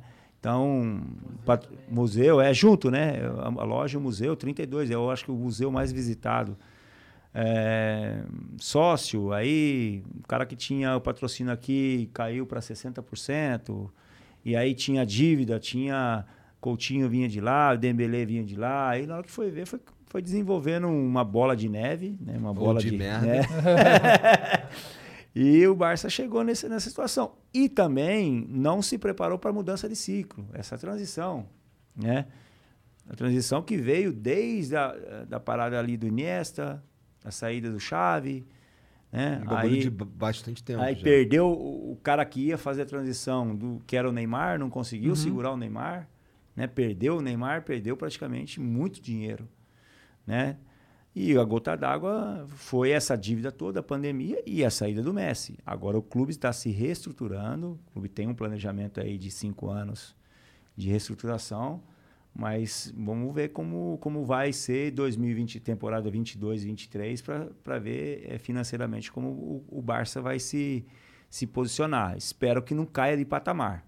Né? Eu acho que É. essa aí é uma das preocupa eh, principais preocupações do Barça hoje. É que assim, é aquela coisa, né? Quando o momento do. O clube tá com a moral muito baixa nesse momento, o time, né, e tal, porque esse fim de semana, né, abriu 3 a 0 e empatou 3 a 3 com o 3 a Celta de 3. Vigo. Isso, isso não existe para um, pra um clube desse tamanho, né? Isso acontece com o Campeonato Brasileiro, que é maluquice. Agora, na Europa, isso é muito raro acontecer uma coisa dessa, né? Eu vi, não acreditei, 3 a Barcelona, 1, 2, 3 empataram. Como é que pode? 3 a 3 com o Celta de Vigo lá do Cudê, né? É um bagulho meio, meio inacreditável. Vamos ver como é que o Barcelona vai. Que aí o Real Madrid tá sozinho agora. Tem o Atlético ali também, mas o Real Madrid, o Vini Mas- Júnior mas tá. é- eu, acho, eu acho que também a Liga Espanhola viveu 10 anos, 12 anos aí, sensacional, né? Uhum. Que o Messi. Eu, eu, eu falo que o Barça. O Barça é um Barça depois da chegada do Guardiola, 2008 Claro. pra frente. Em nível estrutural também, mudou de patamar. Uhum. Porque na minha época lá, de dois, eu fiquei quatro temporadas no Barça, cheguei em 2004. Não tinha CT. No Barça não tinha um CT. A gente treinava num, camp, num campinho do lado ali, que é onde tem a macia, a antiga macia, né? Que é a macia que eles falam que é o centro de treinamento. Era um campinho assim que não tinha nem medidas de campo oficial. Quando eu chego em, em 2004 no Barça, tinha maquinário lá da época do Romário, de 93, Caraca. 94. É, é sério isso aí. Então o Barça, com a chegada também do Ronaldinho, mudou de patamar, credibilidade, alegria. Né? Que tá um, fu- futebol holandês, chato pra caramba, não ganha nada. Os holandeses passa, passa, não ganham nada. Né? E aí tinha lá, e agora tentaram voltar com os holandeses de volta. Graças a Deus o Chave, que vai chamar, é, trouxe um cara com perfil e tem uma rapaziada jovem boa. Né? Se o Barça conseguir se estruturando, Jong, tem uns atletas jovens, o Ansu Ansu Fati, Ansu Fati. se não tiver muita lesão, que possivelmente vai ter, é, é um jogador que vai, que vai conseguir, é um time que vai conseguir crescer dentro da juventude e do que sempre o Barça foi. Investir em jovens talentos, É, oportunidades. né, na época do Guardiola, o time inteiro quase era da base. entendeu? A Puyol, Piquet, o, o Xavi, Iniesta, o Jordi Alba, o É, o próprio, Jorge- o próprio Messi, que É, veio Messi, com 12 anos, então, era é, tudo de base. Eu acho que a- começou com Laporta. Né? O La- Laporta, eu conheço o Jean Laporta, que é o presidente, foi o, o presidente que me contratou. E quando ele fez a transição entre eh, Guardiola e Raikar, tinha que ter sido ter tomado a decisão.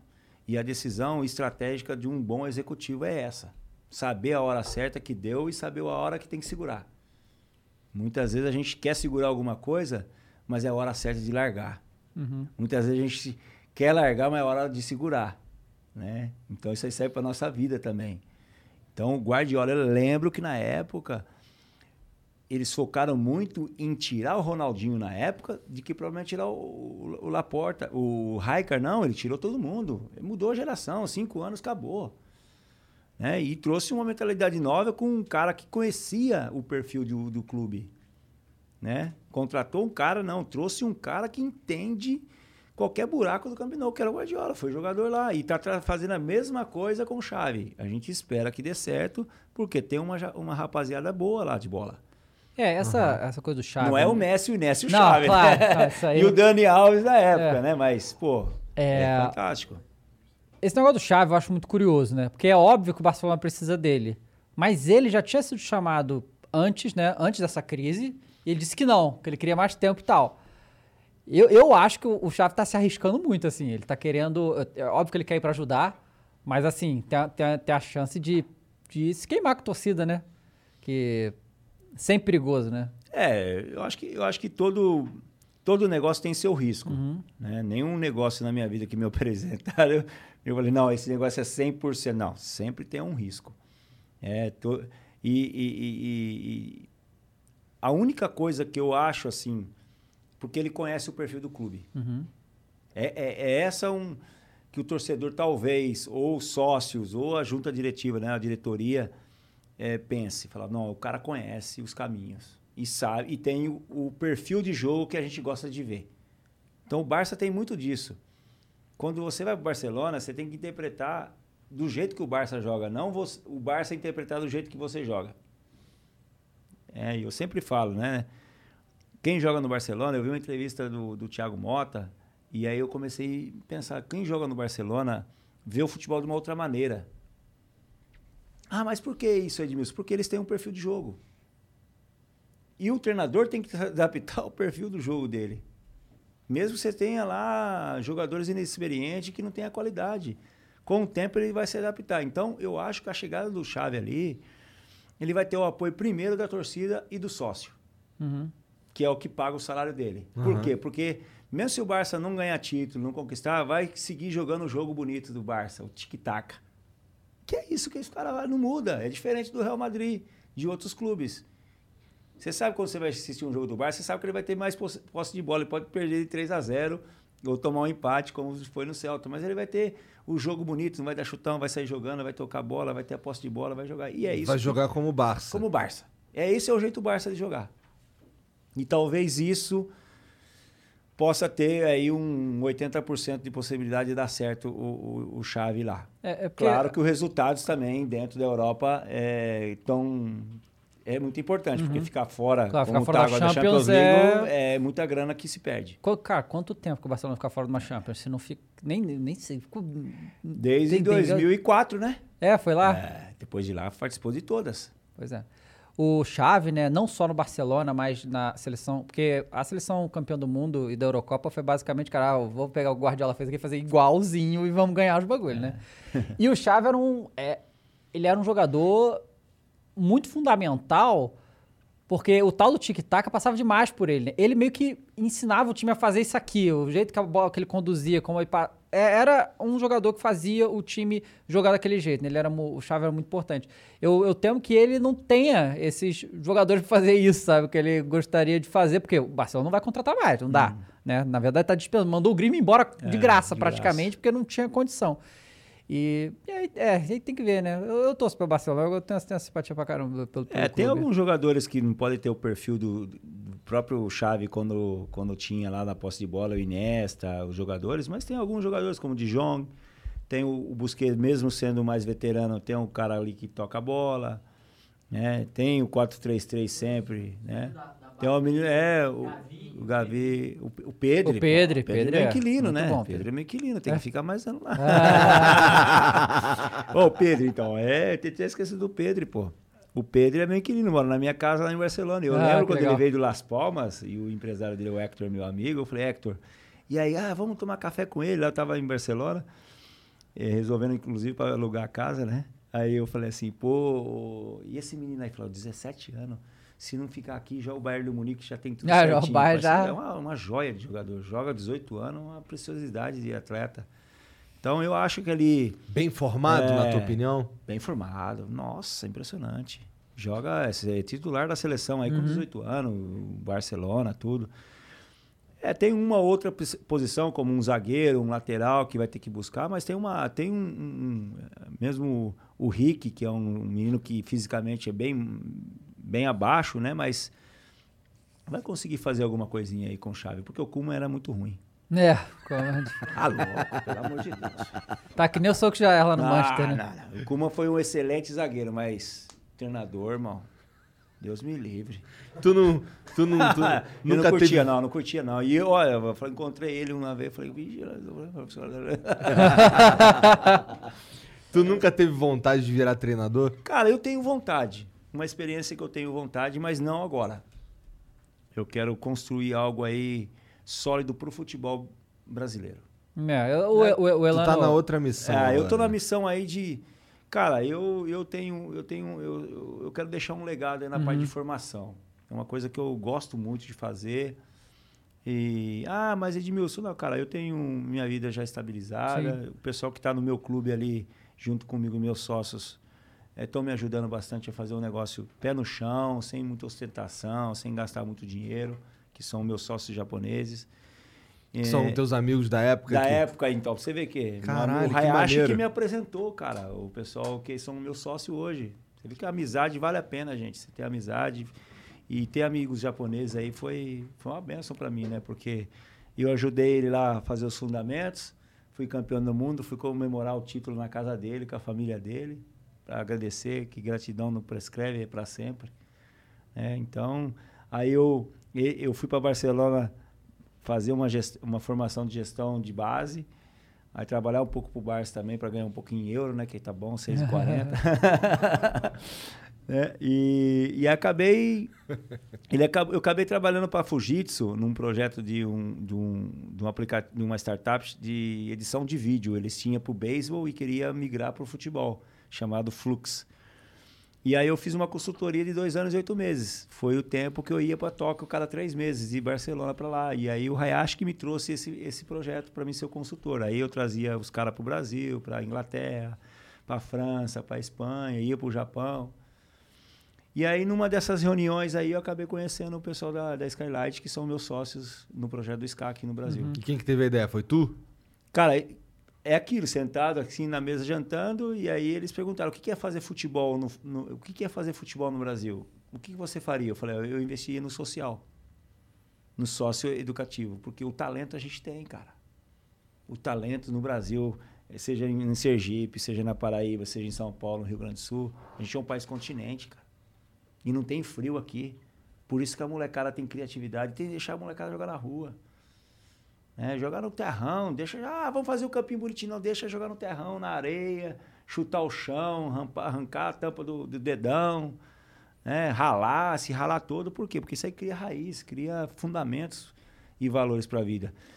Então a gente conseguiu fazer isso aí. Aí a gente foi, cara, um mês, dois meses, três meses, cinco meses, seis meses, sete meses, e orçamento e traz aqui, vai lá um ano e quase dois anos de planejamento para a gente começar o projeto em 2019. Pandemia tentou parar, mas estamos firmes. Maneiro. E agora, ser treinador, cara, eu gostaria de ter uma experiência daqui uns sete anos. Tô com 45 anos, tá com 50 e pouco. A minha filha menorzinha tem 6 anos, né? A minha 19, 16 e 6. Depois de 10 anos tive uma bebezinha com a mesma mulher, né? Graças a Deus, que hoje, né? É importantíssimo, né? Importante e raro ao mesmo E raro. É. né? E a gente, eu penso, cara, ter uma experiência assim de, de, de levar um pouco do meu conhecimento para a área técnica. Mas nesse momento aqui eu não tenho, eu não tenho muito objetivo. Meu objetivo mesmo é formar algo sólido na parte de formação de atletas. E quando é que tu acha que, tu- que essa, essa missão aí vai estar cumprida? Eu quero dizer assim, o que que você... Qual que é o sinal que vai te dizer que a tua missão está cumprida nesse sentido? Quando a gente tiver o nosso selo SCAR, num, num dos atletas que sair lá, não é perfeitamente que você não vai encontrar, né? E ainda mais nessa geração você tem que adaptar na convivência deles, dos meninos. Então, um selo, um menino bem formado emocionalmente, para que ele possa ser forte fisicamente, forte que eu falo assim, cumprir, se tem que correr 8, 8 quilômetros dentro do jogo, ele vai cumprir, né, fisicamente, e um jogador inteligente, do lado cognitivo, de interpretar bem o jogo. Essa é a nossa missão. E aí a gente tem o nosso DNA. Quando os caras olhar para o Brasil e falar assim, lá no SCA tem jogador assim. Ah, tem um jogador da Croácia. Lá no Sky a gente consegue ach- achar jogador assim. Tem o nosso DNA Legal. de formação. Né? Nosso, nosso estilo é esse. Que mercado que a gente vai oferecer? Espanha, não, mercado do futebol. Porque, por isso que eu falo, a amplitude que tem o nosso futebol é enorme. Então eu não posso ter s- 120 jogadores somente no meu time. Eu tenho que ter 2 mil jogadores. Porque um eu vou ter 50%, o outro eu vou ter 80%, o outro eu vou ter 10%, mas ao mesmo tempo eu vou ter a quantidade dentro do mercado. E um vai ter uma característica, o outro vai ter outro, o outro é no norte, o outro é no sul, o outro é no centro-oeste. E o mercado, ele é amplo. Um se caracteriza para a Espanha, outro para a Alemanha, outro para a Malásia, outro para Singapura. O cara descobriu um jeito de escalar É, aí- no futebol, mano. Caralho. Mas poucas pessoas, que nenhum atleta de futebol, ele não pode estar 14, 15, 16, 17 anos, 4 anos é custo para o clube. E simplesmente não deu certo, ah, não evoluiu. Ah, não, não, libera. Libera nada, filho. Esse menino tem que valer alguma coisa. Vamos arrumar uma- um, um perfil de time dentro do, do estado ou do país que se encaixe ao perfil do jogo dele. Vamos emprestar lá. Vamos ceder para lá, ó. Deixa 10% para nós, nós investimos no menino. Se esse menino der certo. E aí eu vou trabalhando aqui. A gente tem que ter os vendedores. Por isso que também eu não me meto com representação. Lá no Sky é proibido algum funcionário do SCA ser representante ou indicar jogadores para representante. Nós trabalhamos para os representantes, os representantes fazem a parte dele, nós fazemos a nossa e o pai e a mãe fazem o dele. Representante de empresário. É, o empresário. Tá. Né? E hoje, hoje, muitos clubes têm o seu empre- o empresário predileto, outros não. Nós somos abertos a todos os representantes, empresário, porque o empresário é o gestor da carreira. Que é o menino que é um carro, que é uma chuteira, que é um celular novo. O clube não pode dar, o clube já dá cinco refeições por dia. Paga uma ajuda atleta. Água, luz. Se machucar, a gente cuida. Custa caro. Para um clube de top, Flamengo, São Paulo, Corinthians, é, é sete pau por mês, por cabeça. Então eu não posso simplesmente. Ah, o menino precisa de uma chuteira da uma chuteira. é, eu quero a chuteira da, daquela marca lá, porque aquela marca lá o Ronaldo ou o fulano usa. Não, eu tenho aqui da. Ah, eu não quero. Então, joga de que chute. Né? Ou de Que conga. chute é roots. Ou de conga. Entendeu? Então, essa, essa é um pouco a, a nossa, a nossa pegada empresarial e também tem bastante coisa que a gente tem, eu tenho praticamente em mente em fazer, que nem exemplo o SCA. Nós desenvolvemos, eu e o Vitor aqui, o SCA TV. Um time de dois anos, SCA TV, em todos os jogos do Sub-15 Sub-17, nós transmitimos. Onde você streamou?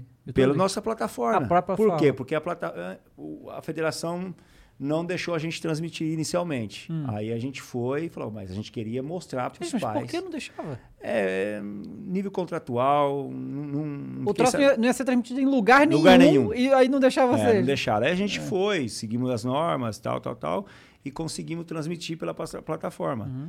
Fizemos o primeiro, o segundo e no terceiro jogo contra o São Paulo tinha uma visibilidade legal. Por quê? Pô, ano de pandemia. Os meninos ficaram um ano praticamente em casa. Toda a família queria assistir o jogo. Então hoje a gente fez o nosso estúdio e rola o SK TV. Ah, mas por que isso? Porque as pessoas precisam saber o que a gente está fazendo. Então tem algumas coisas que nem o feminino mesmo. Eu não queria começar agora. Em pandemia, se começar, houve oportunidade, vamos tocar. E fomos beneficiados porque a gente foi empreendedor de saber antecipar o momento. E tem uma menina convocada. Por que essa menina não arrebentar aí e o Sky vender ela para o Lyon? Porque caminho eu tenho. né? Então, quando você vai vendo esse tipo de, de imersão, onde os clubes não vê, só vê o patrocínio aqui na camisa, É. só vê a placa lá no campo, a gente não faz uma imersão da marca com o cara. Ah, você aqui compra o seu Sportback, tá, tá, tá, tá, tá, tá, tá. Não faz, porque na hora de assinar o contrato, os clubes só levam o executivo e o presidente, não levam o departamento de marketing comercial. É como é que vai pagar o salário do cara? Ah, o fulano, vem aqui fazer uma propaganda aqui pro meu patrocinador. Ah, não, no meu contrato não tá aí. É. A minha hora custa X. Se não pagar, eu não vou. Né? Ou o Messi era pago pela Beco ou pela Rakuten. Quantas É. interações ele não fez? Por quê? Porque aqui no Brasil tem sete a nove formas de ganhar dinheiro e capaci- eh, captar dinheiro para marketing. Eu vejo 32 no meu clube. Uhum. Que foda. Cara, isso é muito foda. Isso é, isso é, tota- isso é uma visão completamente diferente, de que de vários. Tem muita gente, inclusive no mundo de futebol, eu diria até que no mundo de futebol, essa, essa visão de empresário não existe muito, cara. É primeiro, você é o primeiro cara que eu troco ideia que tem uma visão assim ampla Obrigado. da parada, tá ligado? É, os caras os cara que estão comigo lá falam assim, pô, a sua pegada é forte. Falei, eu aqui, o nosso símbolo no clube é águia, né? Falei assim, ó, aqui é águia, galinha não anda com águia. Mas é tipo, é uma visão global do que é o futebol. Esses dias aí, tem um amigo meu, lá de Extremadura, é uma região inexplorável no futebol. Depois você busca lá. Não tem- Extremadura? É, Ah. Extremadura. Tem um time só de segunda divisão, chama Bar da Roça. Aí falou, ah, tô montando um time aqui, SA, né, limitada, e eu tô vendendo 12, 13 parcelas de X de dinheiro aqui para um time feminino. Eu vou montar o meu primeiro time digital. Aí ele me apresentou, eu falei, tô dentro. É inovação no esporte, é inovação no futebol, tô dentro. Aí ele me passou o plano e a gente está indo. O que, que a gente precisa fazer? A gente precisa levar o nosso lado empreendedor para dentro do esporte. Por que, que você fala para mim assim, Edmilson? É, se vir uma proposta num time grande para você fazer um time trabalhar, eu não vou conseguir fazer nem 10% daquilo que eu tenho na minha cabeça. Uhum. Porque não vão me barrar, vão me bloquear, não vão me deixar fazer. Porque eu tenho a minha visão empreendedora. Quem me ensinou isso aí? A oitava série que eu tenho? Não, foi os 75 países que eu fui, Uhum. falando quatro idiomas, me esforçando a falar aquilo que eu não sei, não. Interpretando aquilo que eu posso vender para as pessoas. E no futebol, se você não interpreta aquilo que você vai vender lá na frente, você não executa hoje. Hoje, eu abro aqui, o SCA vai, o ano que vem, nós temos um orçamento só de patrocinador de 3 milhões de reais. Caraca. Só de patrocinador. Ah, é só camisa? Não. Experiência. Eu vendo experiência para o meu patrocinador. Ele tem que estar ao meu lado. Ah, quantas postagens tem? Não põe nenhuma postagem. Põe o máximo que tiver. Ah, você vai fazer uma ação social? Vou levar um liquidificador da Mondial, que é o meu patrocinador oficial. Ah, mas não tem nada a ver com o negócio, mas vou levar. Vou levar uma bolacha lá, mas o bolacha é concorrente. Não, não, então, vamos levar outra coisa. Então, esse mundo inovador a gente tem que levar para dentro do futebol. E aí onde eu entro? Aonde você descobriu isso? Eu fiquei em Barcelona três anos, vendo como é que o Barça vende os produtos dele. Hoje, lá no Scar Severano Hotel, eu levei o meu museu, que o Zé Roberto fez na casa dele, que é top, não é? Fabiano Maneiro. Hayazaki. Eu tinha um museu dentro da minha casa, em 80 metros quadrados. Um tour assim, guiado Porra, grande pra caralho. dentro da minha dentro da minha depois vocês buscam lá no museu oficial de Edmilson tem algumas imagens quando eu estava na minha casa aí eu fui para Barcelona mandei para um shopping aí trouxe para lá aí o cara falou assim Edmilson vamos fazer um museu novo eu falei assim não vamos fazer a loja você me dá a loja eu te pago o museu porque a loja vai faturar eu compro o museu seu se eu falo assim meu amigo faz um museu novo eu não tenho dinheiro para você pagar a loja então faz a loja. Então eu fiz um tour do museu lá no clube, no hall do hotel, que cai dentro de uma loja. Aonde eu aprendi isso? Vai a um qualquer clube do Brasil que tenha esse, esse, esse, tipo de coisa. E ainda o Edmilson levando você para fazer o tour. E ainda você cai dentro da loja e vende produtos do SCAR, produtos da Fundação Edmilson, que vai para o terceiro setor. Não tem como o cara não sair de lá e vender.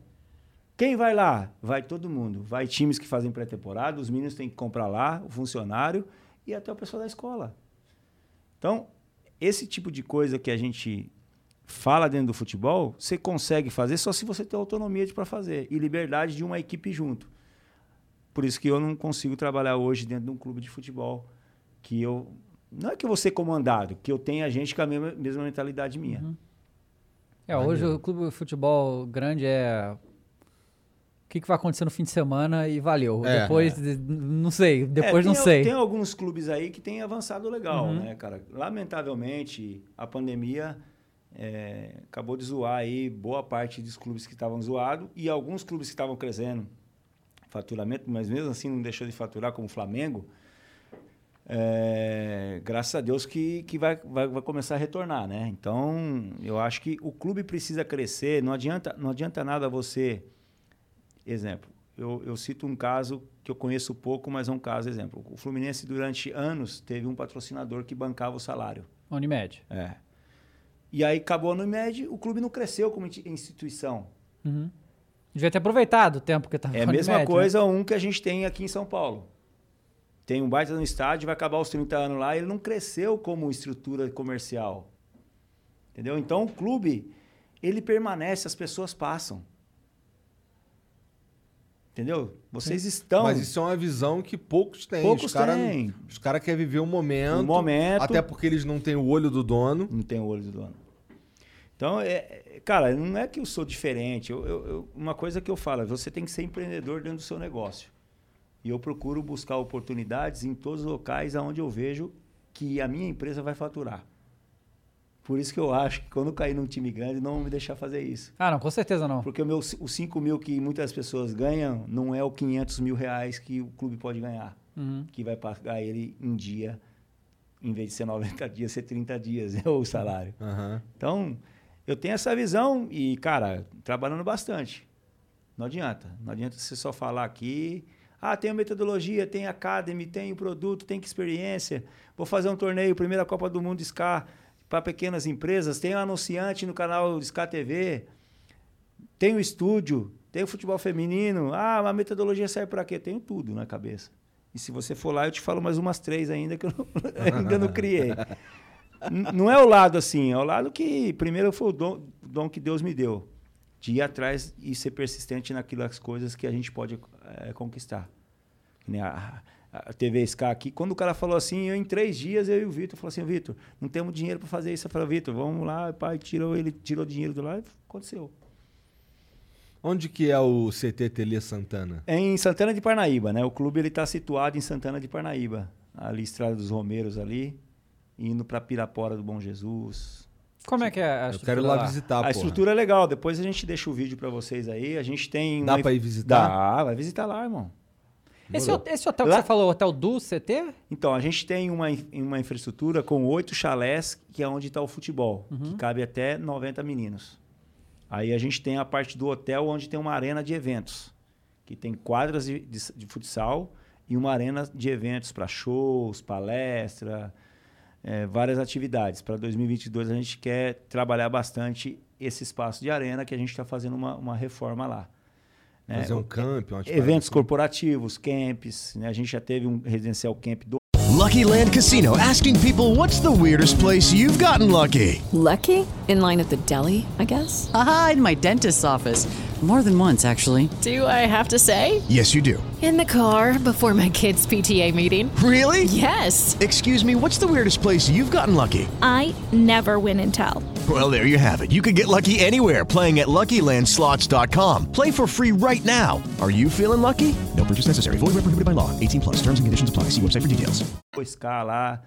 Nós usamos o hotel, que são é, é, 25 quartos, para pré-temporadas. Já tivemos vários clubes lá. Agora a gente está com o Marília lá fazendo a pré-temporada para três do ano que vem. Então a gente trabalha é, esse lado. Então a gente tem essa infraestrutura legal, né? Não é nossa, é arrendada por, por 30 anos, mas daqui no. Vamos ver, 5, 3. Daqui uns três anos a gente faz o nosso próprio CT, que vai ser a Disney do futebol. Legal. Já está tudo na minha cabeça. Pô, que foda. É, pensando que o, o CT ele tem que ter, ele tem que ter, ele tem um custo alto, um clube de futebol, e ele tem que ir atrás de receitas. E, é, e a receita hoje é a experiência nos clubes. O sócio torcedor no Brasil alavancou e caiu porque o clube não deu Pois é, Assistência o, suficiente. O sócio torcedor não, não oferece coisa suficiente. Mas sabe o que não oferece? sabe? Ah, Sabe o que não oferece? Porque não tem equipe. É, Os caras gastam um milhão num atleta, nada contra, ou num 500 mil num treinador, e não, e, e não tem um departamento comercial interno de marketing comercial para trabalhar o sócio torcedor. Precisa de gente. pois é, eu, eu por exemplo, a, a eu não é? Qualquer vejo... empresa precisa de gente. E ó, é o coração do clube, pô. Qual que é o comercial do Sky hoje? O Edmilson. 90% das contrapartidas é baseado em cima da minha imagem. Uhum. E eu tenho que dar, dar a contrapartida. Os clubes não querem. Por quê? Porque não tem o departamento suficiente. É aquilo que eu falei. Vai assinar um contrato com um atleta, seja ele qual for. Que ligação de entrega ele vai dar com esse produto aqui? Nenhuma. Por quê? Porque na hora de sentar, o comercial não tava e o marketing não tava. Como é que vai pagar o salário de um milhão para esse cara sabendo que ele não tem uma equipe de marketing que vale 10 mil? É que assim, eu, eu. A gente flamenguista, né? E eu. Hoje. Você compra o ingresso com prioridade, se você é sócio torcedor. É, é esse é grande negócio que tem. Mas assim, é, mas eu tô aqui em São Paulo, né? Não vou pro Rio o tempo todo. Então, assim, eu. esse- é, é só pra ajudar o Flamengo? Eu ajudo, eu compro as camisas todas e tal. Pra mim faz mais sentido gastar dinheiro nisso pra ajudar o Flamengo, sabe? Então, assim, eles têm que fazer uma coisa mais atrativa e, assim, tem um milhão de possibilidades e os caras não fazem, sabe? Por isso que tem o Edmilson no mundo, pô. Isso. Por isso que o Edmilson tá trabalhando pra caramba. Cara, se for falar quatro línguas, é o quê? Português, espanhol, francês? Português, espanhol, inglês, francês. Inglês, né? Cê- e, E, e- catalão, eu. já Catalão é um pouco diferente, né? mamica. E eu sou italiano, tenho passaporte italiano, mas eu não consigo, eu misturo na hora de falar Mistura. italiano. eu entendo. Cap, E você, quando você foi pra esses países, você. Você que resolveu estudar, não, vou. Não, foi na raça. Foi na raça É. mesmo? Aí você então tem francês- talento com língua, porque não é, não é muito fácil Ah, assim. cara, mas tipo assim, eu não tinha vergonha de falar, Aham. mesmo se falava errado. Né? Minha esposa, quando a gente foi para Lyon em 90 e 2000, é, ela ia para a universidade e ela fala mais, mais correto, assim, ainda tem uns erros de pronúncia, porque foi no dia a dia de vestiário, né? É. E ainda mais quando o Juninho Pernambucano chegou depois de mim lá, e o Juninho não parava de falar, né, velho? Falava errado, eu ia atrás dele, né? Vamos falar junto, para aí, vou falar para ele. Mas, cara, foi, foi no dia a dia, cara. Foi no dia a dia. Inglês mesmo, assim, cara. Às vezes você ia pra país que não falava nada e... Ia, Inglês que salvava, inglês né? que salvava. E outra, falava errado. Até você aprender a pronúncia, falando. E aí, o que acontece? É a única coisa que às vezes me mistura, né? Entre uma e outra. É. E, eu, e eu tô querendo aprender a falar japonês agora, né? Pra poder falar com o Com o Hayashi. pessoal com o Hayashi. É que o pessoal com o Hayashi fala português. Cara, japonês. Aí, a, a Thaís, minha esposa, ela, ela é, é filho de japonês, né? E ela tá estudando japonês, né? Aí ela fica mostrando as coisas, cara. É um negócio assim. Já foram pro Japão, não? Não, Não, cara, eu queria tá muito eu quero muito irmão, pro é Japão. sensacional. Quero muito. É, um- é um, uma escola cultural. Esses, esses dois anos que eu fui aí pro Japão, eu aprendi muita coisa, cara. É. É, ah, louco. Disciplina, é, respeito, coisas fundamentais para um, pra um ser humano. E coisa que não é fora do comum, não, básico, cara. De se colocar no lugar do outro e limpar essas coisas aí. O japonês, eu gosto da cultura japonesa. Maneiro, é, tenho uma vontade de ir pra lá, mas a, a minha pira de ir pra lá é pra comprar uns videogame velho, uns bonecos. Não, cara, você entra nas lojas de eletrônica lá e as lojas de souvenir de caneta, sabe? Dessas coisinhas assim que vocês têm aqui, assim, ó. Esse souvenirzinho é sensacional, irmão. Você saiu cheio de bugiganguinha, assim, sabe? Mas tudo a coisa bonitinha, assim. Ah, cara, e as minhas filhas ficavam loucas. Papi, traz isso, traz isso aqui, sabe?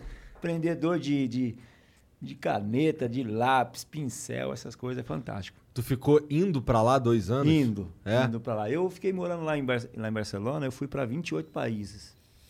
Em dois anos e oito meses, mais ou menos. Um, um país por. por, por Mas de mês. rolé? Não, trabalhando. Trabalhando. Trabalhando. Teve, teve uma viagem que eu fui para fui para Nicarágua. Aí eu saí Barcelona, Washington, Washington, Houston, Houston, Nicarágua. Aí fiz o evento da Fundação Barcelona. Voltei, fiz o volta, cheguei em Barcelona às 5 da tarde, às 10 horas da noite eu ia para Índia. Meu Deus. Porra. Fui para casa, tomei banho, peguei o, o avião Dubai, Dubai, Cocta. Cocta e voltei no joguei o Barça Legend e voltei. Qual que é o país mais maneiro que tu visitou?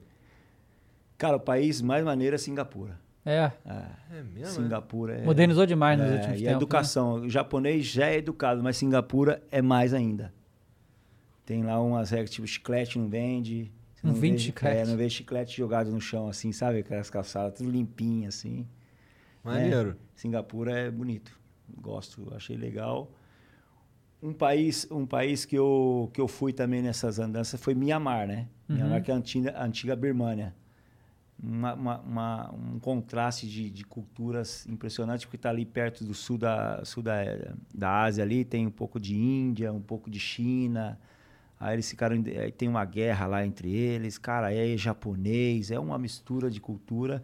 80% do, do pessoal lá é budista, uns templos budistas sensacionais. Eu falo, cara, como que os caras criaram esse negócio aqui? Umas estátuas de ouro, um respeito também. Cara, tu é privilegiado, tu visitou o país pra É, caralho, 74 cara. países, cara. Foi. Eu não, eu não, só o único continente que eu não fui ainda foi a Oceania. É. Não, teve um jogo da seleção. Cara, eu machuquei. Falei, cara, os caras vão jogar lá na Nova Zelândia, cara, que eu queria ir e tal. A Oceania eu não, não tive o privilégio de visitar aquela região ainda. Ainda. Ainda. Mas quem sabe, né, nessa volta da pandemia aí apareça alguma coisa, né? Cara, então, eu, eu falei que te perguntei. Como é que foi pra ir pra Europa a primeira vez, assim, do... Você tava em qual time? Tava Era no São, Paulo. É, Aham. São Paulo. Ah, cara, era. Cara, eu saí com 23 anos pra Europa. Pô, eu já tava mais que formado na universidade do futebol, né? tive um professor, tive num clube que me deu toda a infraestrutura. Toda. São Paulo foi pra mim uma universidade da vida. Não só dentro do campo, como fora de campo. Me formei um, casei, me casei, fui pra seleção. E foi um contraste, cara, porque chegar na França, num- numa cidade é, difícil de, de se adaptar, né? O Lyon é uma cidade gastronômica, se come muito bem e tal, tal, tal, mas é uma cidade burguesa, muito preconceito na época, há 20 anos atrás você fala. Um clube que não tinha ganhado nada e eu tava com o chip de ganhar, né, velho? Campe- Campeão de São Paulo Paulista. Aí perdi a final da, da Copa do Brasil lá pro Cruzeiro, que foi uma derrota terrível, mas convocado para a seleção brasileira. Os caras chegaram, você vai fazer o quê aqui? Eu vim ser campeão. Eu, mas nunca foi, mas vamos ser agora.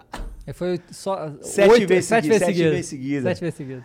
E é aquilo, né, cara? E aí foi uma experiência nova para mim, né?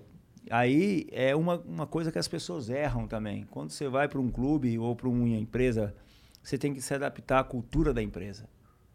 Né? E eu tive muito contraste, por exemplo. Lá não tinha roupeiro. Aqui no São Paulo tinha dois, três. Eles que cuidavam da minha chuteira, da minha caneleira, da minha roupa de aquecimento, tal, tal. Lá, Lá eu- era tu mesmo. e eu que tinha que levar. Lá no começo eu não podia trocar a camisa, porque tinha um monte de patrocínio na camisa e era o roupeiro que fazia as estampas. E ele não queria que trocar, porque senão, imagina se todos trocar, ele tinha trabalho pra caramba. Então, esse tipo de coisa que eu tive que me adaptar, mas eu tive que falar assim: não, eu tenho que perder aqui para ganhar lá. E se adaptar à cultura da- do país, do, do povo. Mas foi. Foi assim: dentro de campo foi bom, fora de campo eu tive algumas dificuldades, mas nada que me impediu de eh, buscar meus objetivos, né? Fiquei lá quatro temporadas, três Liga Francesa, três Supercopa, uma Copa da Liga e um Campeonato do Mundo, jogando ainda no Lyon. Uhum. E aí saí ganhando no São Paulo 30 mil reais. Ganhei bastante quando eu fui na minha transição. Meu primeiro milhão de dólar está guardado. Foi um judeu que me, me ensinou. É, fui campeão do mundo, aumentou sete vezes mais meu salário. Porra. Seleção é uma vitrine foda Ah, nesse sentido. A seleção, irmão, só, só, só se dá benefício quando você vence. Porque que currículo não se compra, se conquista. Uhum. Então, na minha vida foi isso. Dedicação. Quando você chegou lá e, ah, ser campeão. O time nosso não era para ser campeão e foi. Ah, porque você é bonito. Trabalho. Vai falar com os franceses, meu senhor, passa lá, balou. Frio pra caramba, caía todas as unhas do pé, pô. É mesmo? É, os caras não veem isso aí. Todo ano caía todas as unhas do pé. porque Caía a pega- unha? É, sangue pisado, velho. Ficava sangue pisado. Frio. Leão é frio demais. Seis Ah, meses quê? de Frio pra cacete, aí os contatos no jogo ia é, mas porque, desgastando. exemplo, cê, cê- quando você tá com o pé duro, frio, você Uhum. fica com sangue pisado. Aí fica aquela bolha de sangue lá e cai a unha. Caramba. Cai a unha, filho. E aí os caras me Mas ensinaram. lá- sem unha, os caras me ensinaram uma pomada, só que a pomada você tinha que passar ela, molhar o pé e colocar meia. Eu passava a pomada, ia pro jogo, jogava, era frio seco, não Aham. molhava o pé. E o pé duro. Aí daqui a pouco ia pro vestiário, tomava banho, molhava o pé e começava a esquentar. Depois do jogo. Aí um dia eu tava com o pé quente, rapaz, com o sapato. Eu falei, pô, dá reação depois do jogo essa pomada aqui. Aí depois tu aprendeu. Eu aprendi, fui aprendendo. É sensacional. E aí, co- como é que veio a proposta do Barcelona pra você ir pra lá? Cara, na verdade, quando terminou a temporada, é, a minha melhor temporada no Leão foi a última, né? 2003, 2004. Eu fui para, fui de férias para Cancún e o Fuentes, que era meu empresário, era empresário do Luiz Fabiano. Uhum. E ele foi comigo para as férias. E quando eu chego lá em Cancún, o Luiz Fabiano estava sendo sondado para ir pro, pro Barcelona. E aí depois de uns cinco dias lá, eu perguntando, e aí, Fuentes, o Luiz vai, vai sair do Sevilha, lá do Porto, acho que era o Porto Sevilha que ele estava, vai lá pro, pro Barcelona e tal, ah, tem, o pessoal tá querendo levar o Eto'o, né? Aí acabaram Uhum, fechando o Eto'o, levando. tudo, e aí o outro dia eu perguntei, e aí, deu certo? Falou, não, os caras estão ligando atrás de você. Eu falei, tá atrás de mim, tá brincando. E aí acabou. E e eu tinha feito antes da, antes da, da minha viagem de férias, eu fiz um amistoso. Eliminatória, com, São- com a seleção jogou contra a Argentina. O Ro- o Ronaldo fez três gols, lembra esse jogo? No Mineirão. Depois vocês buscam lá. Três gols do Ronaldo. Você foi três pênaltis, a gente ganhou 3 a 0 e, o, e nesse jogo, o Laporta e o Raikar estavam assistindo o jogo. E a gente fez o quê? A gente fez um jogo no Camp Nou e a gente fez um jogo aqui no, no Mineirão. Só que esses dois jogos eu joguei de volante. Ó, ó como são as coisas. Eu joguei de volante porque o Emerson estava suspenso, ou o Gilberto Silva, coisa assim. E eu, só que no Lyon eu joguei quatro anos de zagueiro. E o Raikar e o pessoal do Barça me viu jogando no Camp Nou, num, num amistoso com a seleção da Catalunha de volante, e o jogo aqui de 3 a 0 da seleção também. Só que eu saí de férias, eu nem imaginava que os caras tinham me go- gostado do meu jogo. E eu lá com o Fuentes perguntando ao Luiz Sabiano, os caras me foram e me contrataram. Maneiro. Você vê? Aí voltei, fui, me apresentei lá, deu tudo certo. O mesmo ó, com o empreendedorismo, os mesmos 10 milhões de dólar que o, que o, que o Leão me contratou do São Paulo, foi vendido para o Barcelona. Só que tinha um plus de 2 milhões de euros se a gente fosse campeão da Liga dos, dos Campeões. Então o cara né, re- re- é, pegou todo o dinheiro que tinha investido em mim e ainda ganhou dois mais, que a gente foi campeão em 2005. E o presidente do Lyon disse merci beaucoup, Edmilson. é, campeão da Liga Espanhola, 2 milhões mais do Barça, né? Porque a gente foi campeão, é bônus, que às vezes os caras aqui, é, me dá bicho, que tem que pagar. Não, irmão. O clube tem que pagar bicho se conquistar, se for vencer, se for classificado para Libertadores. Dá bicho pros caras, não ganha nada, fica lá na zona intermediária, não vai nem para Libertadores, nem para Sul-Americana e nem cai. Fica lá Não, décimo. mas ó, mas agora tá- você sabe que. Tá mudando agora? Não, não, Não, tá, tá difícil. difícil. Tá difícil. Tem um time no Brasil que vai acontecer isso. Só um time. Só um time. Décimo E o sexto. São Paulo vai ser esse? É. A fase que a gente- é, é, todos os outros ou vão ser rebaixados, ou vai pra Sul-Americana ou é. Libertadores. Então, hoje em dia, todo, aí todo mundo tá, vai cobrar, ó, classificando pra alguma coisa, né? Alguma coisa a É, vai gente ter classificou. alguma coisa aí no meio do caminho. Você ainda você, você assiste futebol com frequência? Você acompanha? É pouco? Pouco. Mas brasileiro ou europeu? Ah, uma por causa de tempo, Aham. né? É, e outra por, por necessidade de ver. Mas eu assisto. Que nem ontem eu assisti Fluminense e Grêmio. E o Grêmio? né? O Fluminense tava. Faz o gol! E o Fluminense não queria fazer. Não né? quer. Ele não queria. Não quer. né? Mas eu assisto, eu- cara, eu, dificilmente, quando eu chego em casa, é, eu acordo todo dia às 6 horas, vou treinar um pouquinho. Aí, dois dias na semana eu tenho videoconferência com o Japão para passar os- o planejamento, o comitê. Aí eu faço meus comitês com os departamentos do clubes. Né? Então eu tenho comitê administrativo, financeiro, comissão técnica. Aí eu sou chato pra caramba, não gosto de sujeira. Eu saio vendo o campo inteiro, o estádio, o espaço inteiro. Também não gosto de. uma- mudou de semana, tem que mudar uma. um- mesmo se for uma, uma, uma, foto de lugar, você tem que mudar. Da próxima vez que eu vier aqui, o estúdio tem que mudar pelo menos lugar. Pra saber que a gente evoluiu na vida, pô. Ah, mas Edmil, você que. Não, gente, tem lugar que você vai, você passa 30 anos, tá igual. Cara, muda pelo menos o móvel do lugar. Tira aí alguma coisa, bota uma placa. Entra no 1,99 lá no Xing compra alguma decoraçãozinha, faz alguma coisa na vida, irmão. Então eu, sou- eu, eu tenho, essa, eu tenho essa rotina minha de, de vida e às vezes quando eu chego para casa, eu vou curtir minha família. Aí raramente, quando as minhas filhas, eu tenho uma filha maior, está morando em Paris, fazendo business moda. A minha do meio está indo estudando, eu tenho a pequenininha. Quando chega lá, eu vou ser papai. Cuidar da minha família, curtir a minha filha, que o tempo passa rápido. Então eu vejo, eu, eu, procuro, eu procuro ver mais para estar ligado quando vem falar de futebol, vai Aham. comentar algum lugar tal. Inclusive eu, eu tenho um- ainda uma, uma, uma proposta de comentar no SBT para o ano que vem, Libertadores e Champions. Mas, cara, eu estou bem focado no que, é o, o que eu sei fazer, que é o futebol. E também é um, um lado de empreendedor- de empreendedorismo. Eu gosto muito de, de inovar. Inovar, não inventar, inovar. Buscar novas soluções para o meu setor. Porque eu, não, eu sempre sou assim. Se você vai ver futebol, você tem que aprender alguma coisa. Se você vê futebol toda a rodada e tem todo meio-dia para comentar, você tem que trazer alguma coisa que beneficie esse setor. Nada contra o pessoal que comenta no meio-dia aí, mas, sabe, é sempre as mesmas conversas. Sempre as mesmas conversas. Vamos trazer alguma coisa para inovar o nosso, nosso mercado? Para que a gente venha trazer de fora investidores que comprem o nosso produto, gente. Para que comprem a experiência de, de. Nossas arenas são fantásticas no Brasil, pô. Gastamos pra caramba nos, nos estádios, mas os estádios são sensacionais. A Espanha não tem os estádios que o Brasil tem. A França também não tem, mesmo tendo a Eurocopa, Campeonato do Mundo de 98. Entendeu? Então, a minha vida ela é muito corrida e quando eu tenho tempo, eu paro para ficar com a minha família, que é a minha prioridade. Minha esposa, e eu largo qualquer coisa de final de semana para ficar com a minha esposa. Ah, mas tem que ser, né? E com a minha filhinha. Que é o. Pois é. É o é a parte forte de recarregar as energias para segunda-feira estar tá em pé para poder trabalhar. Como que foi quando. Porque todo o jogador que vem aqui e tem a coisa que fala que o jogador morre duas vezes, né? Quando morre de vez e quando se aposenta. Como é que foi para você parar? Cara, não, nenhum. Se alguém veio aqui e falou que se preparou, tá errado. Não, é não, ninguém fala. Ninguém se prepara com 35 anos. Uhum. Eu parei com 35, faz 10 anos, esse ano faz 10 anos.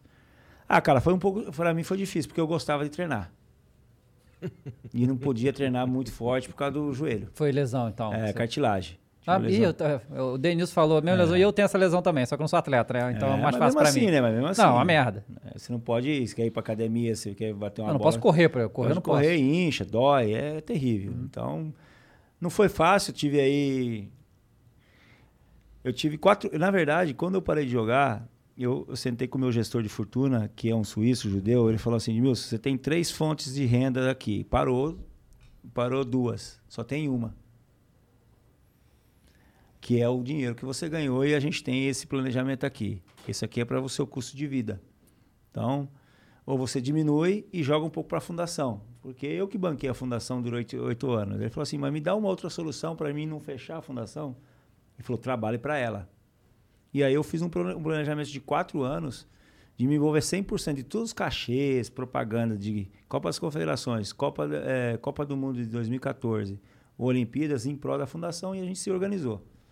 E aí em 2016 eu decidi ir embora porque a fundação já estava andando sozinha. Uhum. E aí eu fui me capacitar. Mas esses quatro períodos, mesmo estando trabalhando para a fundação, foi difícil para mim, cara. E muitos morrem. É. É. Tu não consegue jogador... lidar com o fim da carreira? Não e... consegue. Não é nem questão da falta da necessidade, é questão social. Uhum. Porque o que acontece? E com todo respeito aos meus companheiros, quando o atleta ele para de jogar, ele está no auge da experiência, mas ao mesmo tempo ele quer ter, tirar o ano sabático dele. Vai viajar. Eu fiquei um mês em Cancún, lá em Punta Cana. Daqui a pouco fui para Foz do Iguaçu. Daqui a pouco passou um ano, você está só gastando. Uhum graças a Deus eu tive um entorno familiar, minha família, minhas filhas, tal, tal. e não fui para outros caminhos. Aí muitos dos nossos amigos vão a um pagodinho e se primeira coisa, divórcio. 50% vai embora, tio. Então da receita que você tinha, você já não tem mais, e de 50 que você conquistou, vai para a mulher. Fica 50 por você. 50 que você faz, 30 você tem que investir em alguma coisa para te trazer uma receita. Uhum. É que você ainda tem tempo Boa de vida, né? parte né? de nós, de nós, jogadores, investimos em coisa errada. Uhum. Eu já perdi dinheiro, já investimento errado meu. Enquanto jogava e durante. E quem falar aqui que nunca perdeu é mentiroso. Porque todo atleta e artista perdeu em más investimentos. Uhum. Eu conheço milhões. Seja europeu, japonês, suíço, que for. Então, exemplo. Dos 50 que restou, 30 você investiu calça branca num posto de gasolina. Exemplo. Ou começou a ir ainda para gandaia e gastou no investimento errado que o seu amigo te ofereceu. Uhum. Uma marca de roupa.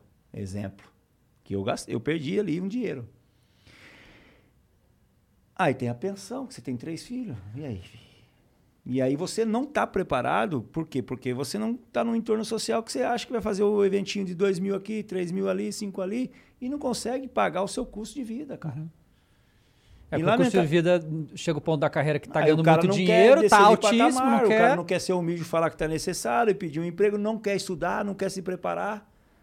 Mas também não quer se ajudar, né? não quer se ajudar.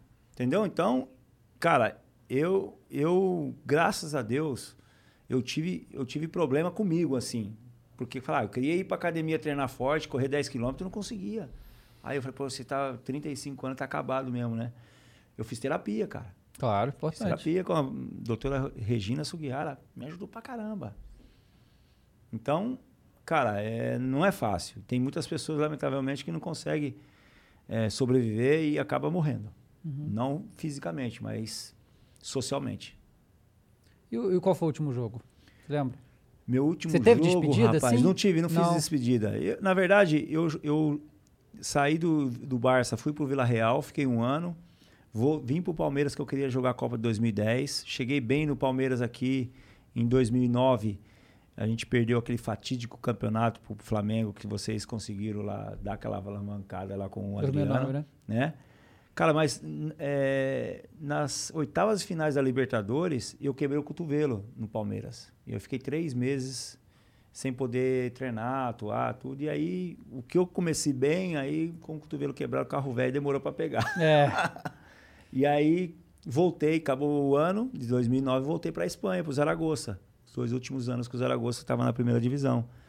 Aí eu já queria parar de jogar. Aí eu queria já tentar fazer uma transição para a categoria de base. E aí o Mancini estava no Ceará em 2011. Mancini, Wagner Mancini. Isso. Uhum. Aí me chamou lá, "Ah, tem um sistema que você vai jogar de livre. Eu acabei não jogando de livre e tal. Resumindo, fiquei cinco meses. Na verdade, meu último jogo foi contra o Curitiba. Curitiba, ganhamos de 3 a 2 eu fiz um gol de falta.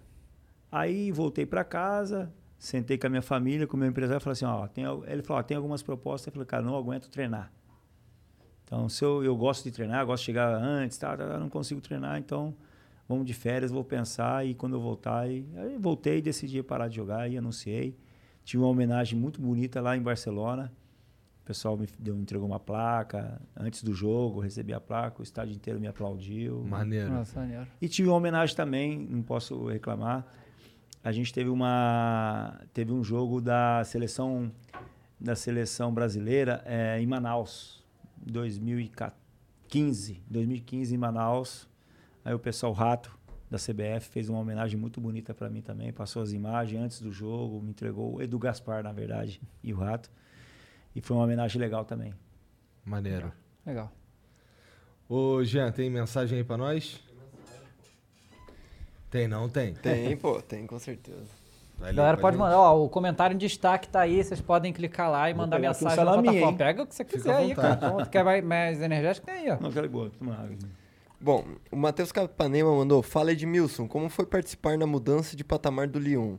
Como foi fazer parte daquele time recheado de brasileiros? Conta um pouco pra gente desses bastidores. Cara, é, foi. Na verdade, eu vivi dois. Dos, dois clubes que eu mais joguei na Europa, né? Que o Lyon e o Barcelona, eu, eu participei de duas mudanças de patamar. Uhum. Que foi o Lyon, que era um clube desconhecido, nunca tinha ganho um título francês. Né? Quando eu cheguei no Lyon, por que, que eu quis jogar pro Lyon? Porque eu, já- eu achei que a minha etapa no São Paulo, no futebol brasileiro, já tinha dado, né? E tive uma proposta legal, financeira, desportiva, porque foi a primeira vez que o Lyon jogou uma Liga dos Campeões também na história. E tinha investido pesado no Sonny Anderson. O Sonny estava na, o Sonny Anderson estava no, no Barcelona. E quando eu chego lá, cara, eu vejo um clube é, estruturado para crescer.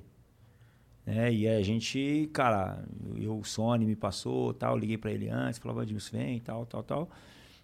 Aí é, passou seis meses, veio o Caçapa, o Cláudio Caçapa, que jogava no Atlético Mineiro. Um ano veio o Juninho, né? Meio em janeiro.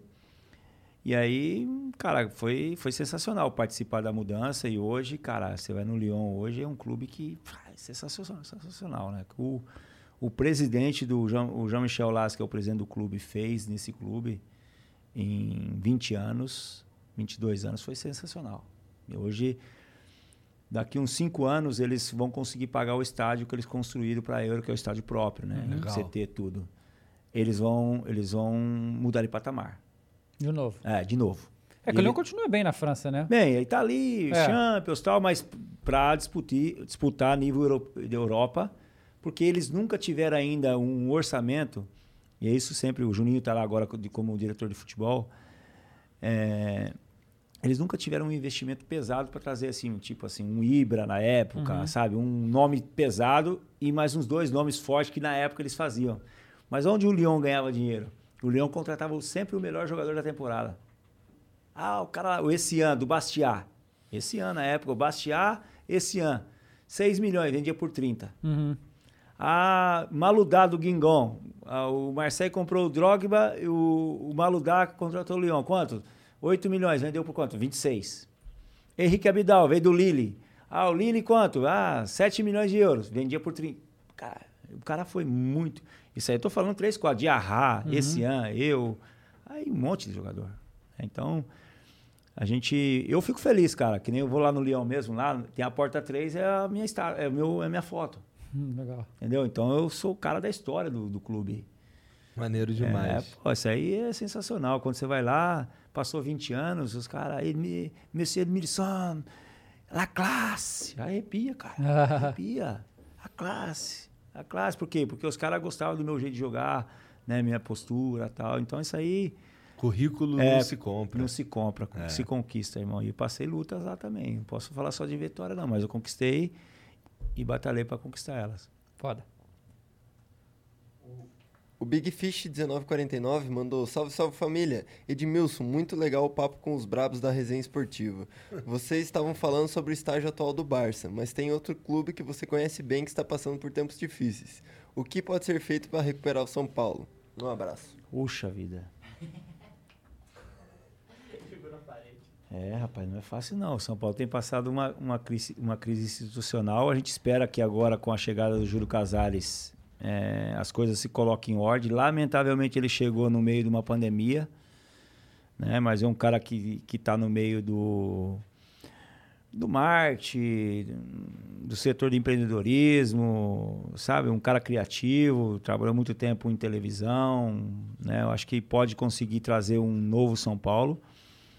Eu acho que tem um pouco de paciência, um melhor planejamento, principalmente em não cobrar resultado em Cotia, que tem um custo altíssimo, né? Um custo esse que tem que sair jogador vendido. E um, um clube grande como São Paulo não pode mudar de patamar. Tem que mudar de patamar para cima, Uhum. não diminuir de patamar, né? Se tornar um time que não é referência hoje em vários setores. Então, é um trabalho árduo, difícil, que todos os São Paulinos, seja ele torcedor, mas seja ele principalmente na área executiva e direção, né, e a parte associativa vai ter que trabalhar bastante e igual o Barça, com paciência para ir trabalhando. É, eu, eu, eu, eu frisei também em várias entrevistas. São Paulo de 95, que foi a transição de títulos, até 2000, conquistou só dois campeonatos paulistas, acho que foi mas vendeu 300 milhões de reais em dinheiro. Então o clube se estruturou. Então você está aqui, ah, se eu não tenho muito produto, tal, tal, tal, mas estou me estruturando, não estou tendo muita receita, 5, 6 anos, tal, meu canal não está crescendo. Mas estou crescendo, estou crescendo. Na hora que chega, pum, alguém vem comprar o canal de você, pum. E aí entra o pesado, mas você semeou durante cinco anos lá. Será que o São Paulo tem essa, esse planejamento? Né, Tomara que tenha, né? Tomara que tenha, entendeu? Então, infraestrutura tem.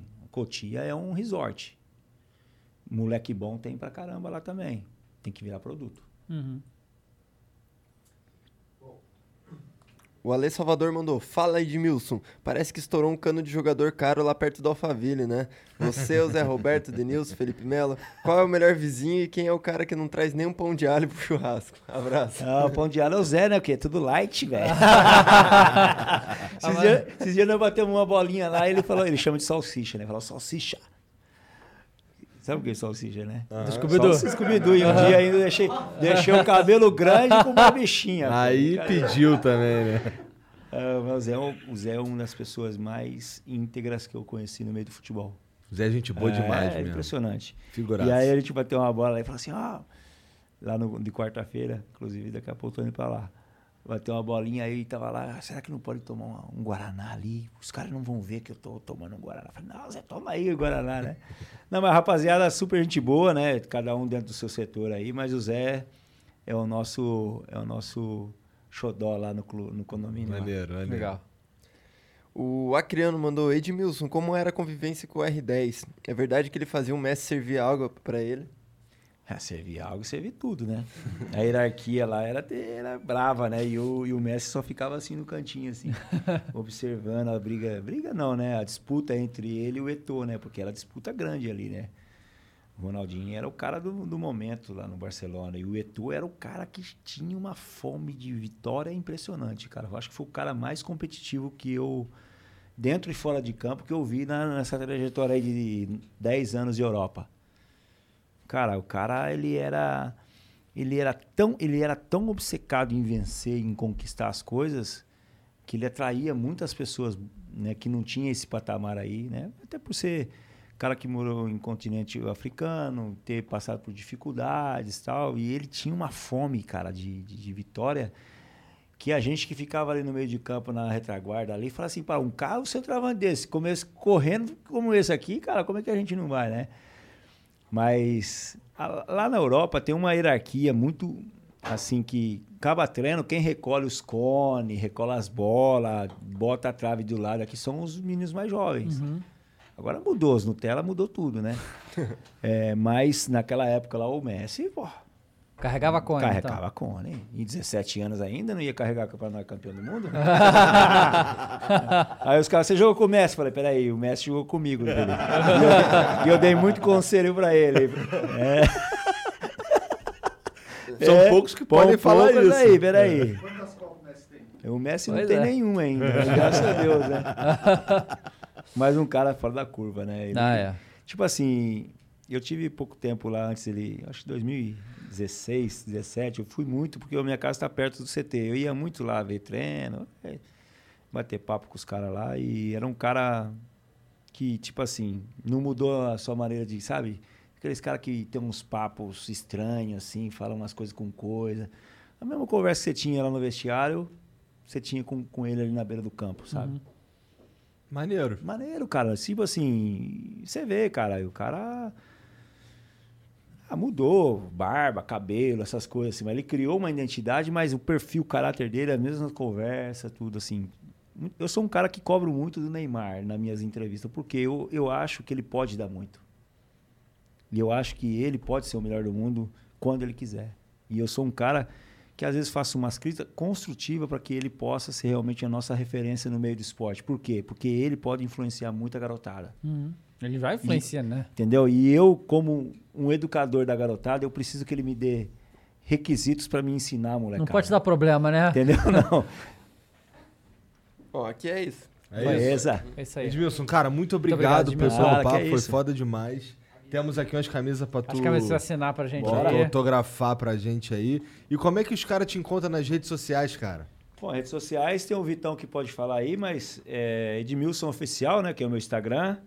Aí também o meu Twitter. A... Quem mais que tem? É tudo Edmilson É. Oficial? Edmilson Oficial. E qual a plataforma do Ska, como é que é o endereço?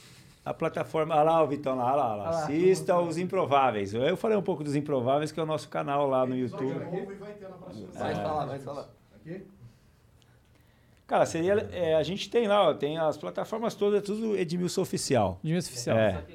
É, essa aí só quem é jogou. só quem jogou, aí fera. Não, a gente vai ter todos os campeões do mundo aí. A gente vai, vai Aí a ter gente tem lá o, 2002. youtuber.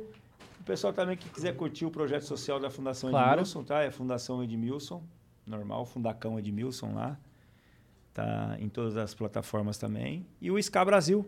Ska Brasil. Ska Brasil. É, Ska Brasil feminino e o Ska Brasil Academy, Ska Brasil TV, Ska Brasil Entretenimento, Experience. Ska Brasil vai dominar. Vai dominar, é isso aí. Obrigado, cara. Obrigado a vocês, obrigado. cara. Papo- super de- boa. Espero que eu possa ter agregado alguma coisa aí para Agregou demais. vocês. Com certeza. As minhas histórias, trajetória de vida. Acima de tudo, cara, é, família, respeitar as pessoas e ir conquistando para deixar legado. É aí. isso.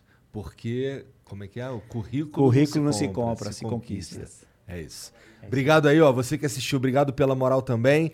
A gente se vê em breve. Um beijo pra você. Tchau, tchau. Tchau, tchau. Lucky Land Casino asking people what's the weirdest place you've gotten lucky? Lucky? In line at the deli, I guess? Aha, in my dentist's office. More than once, actually. Do I have to say? Yes, you do. In the car before my kids' PTA meeting. Really? Yes. Excuse me, what's the weirdest place you've gotten lucky? I never win and tell. Well, there you have it. You can get lucky anywhere playing at LuckyLandSlots.com. Play for free right now. Are you feeling lucky? No purchase necessary. Void where prohibited by law. 18 plus. Terms and conditions apply. See website for details.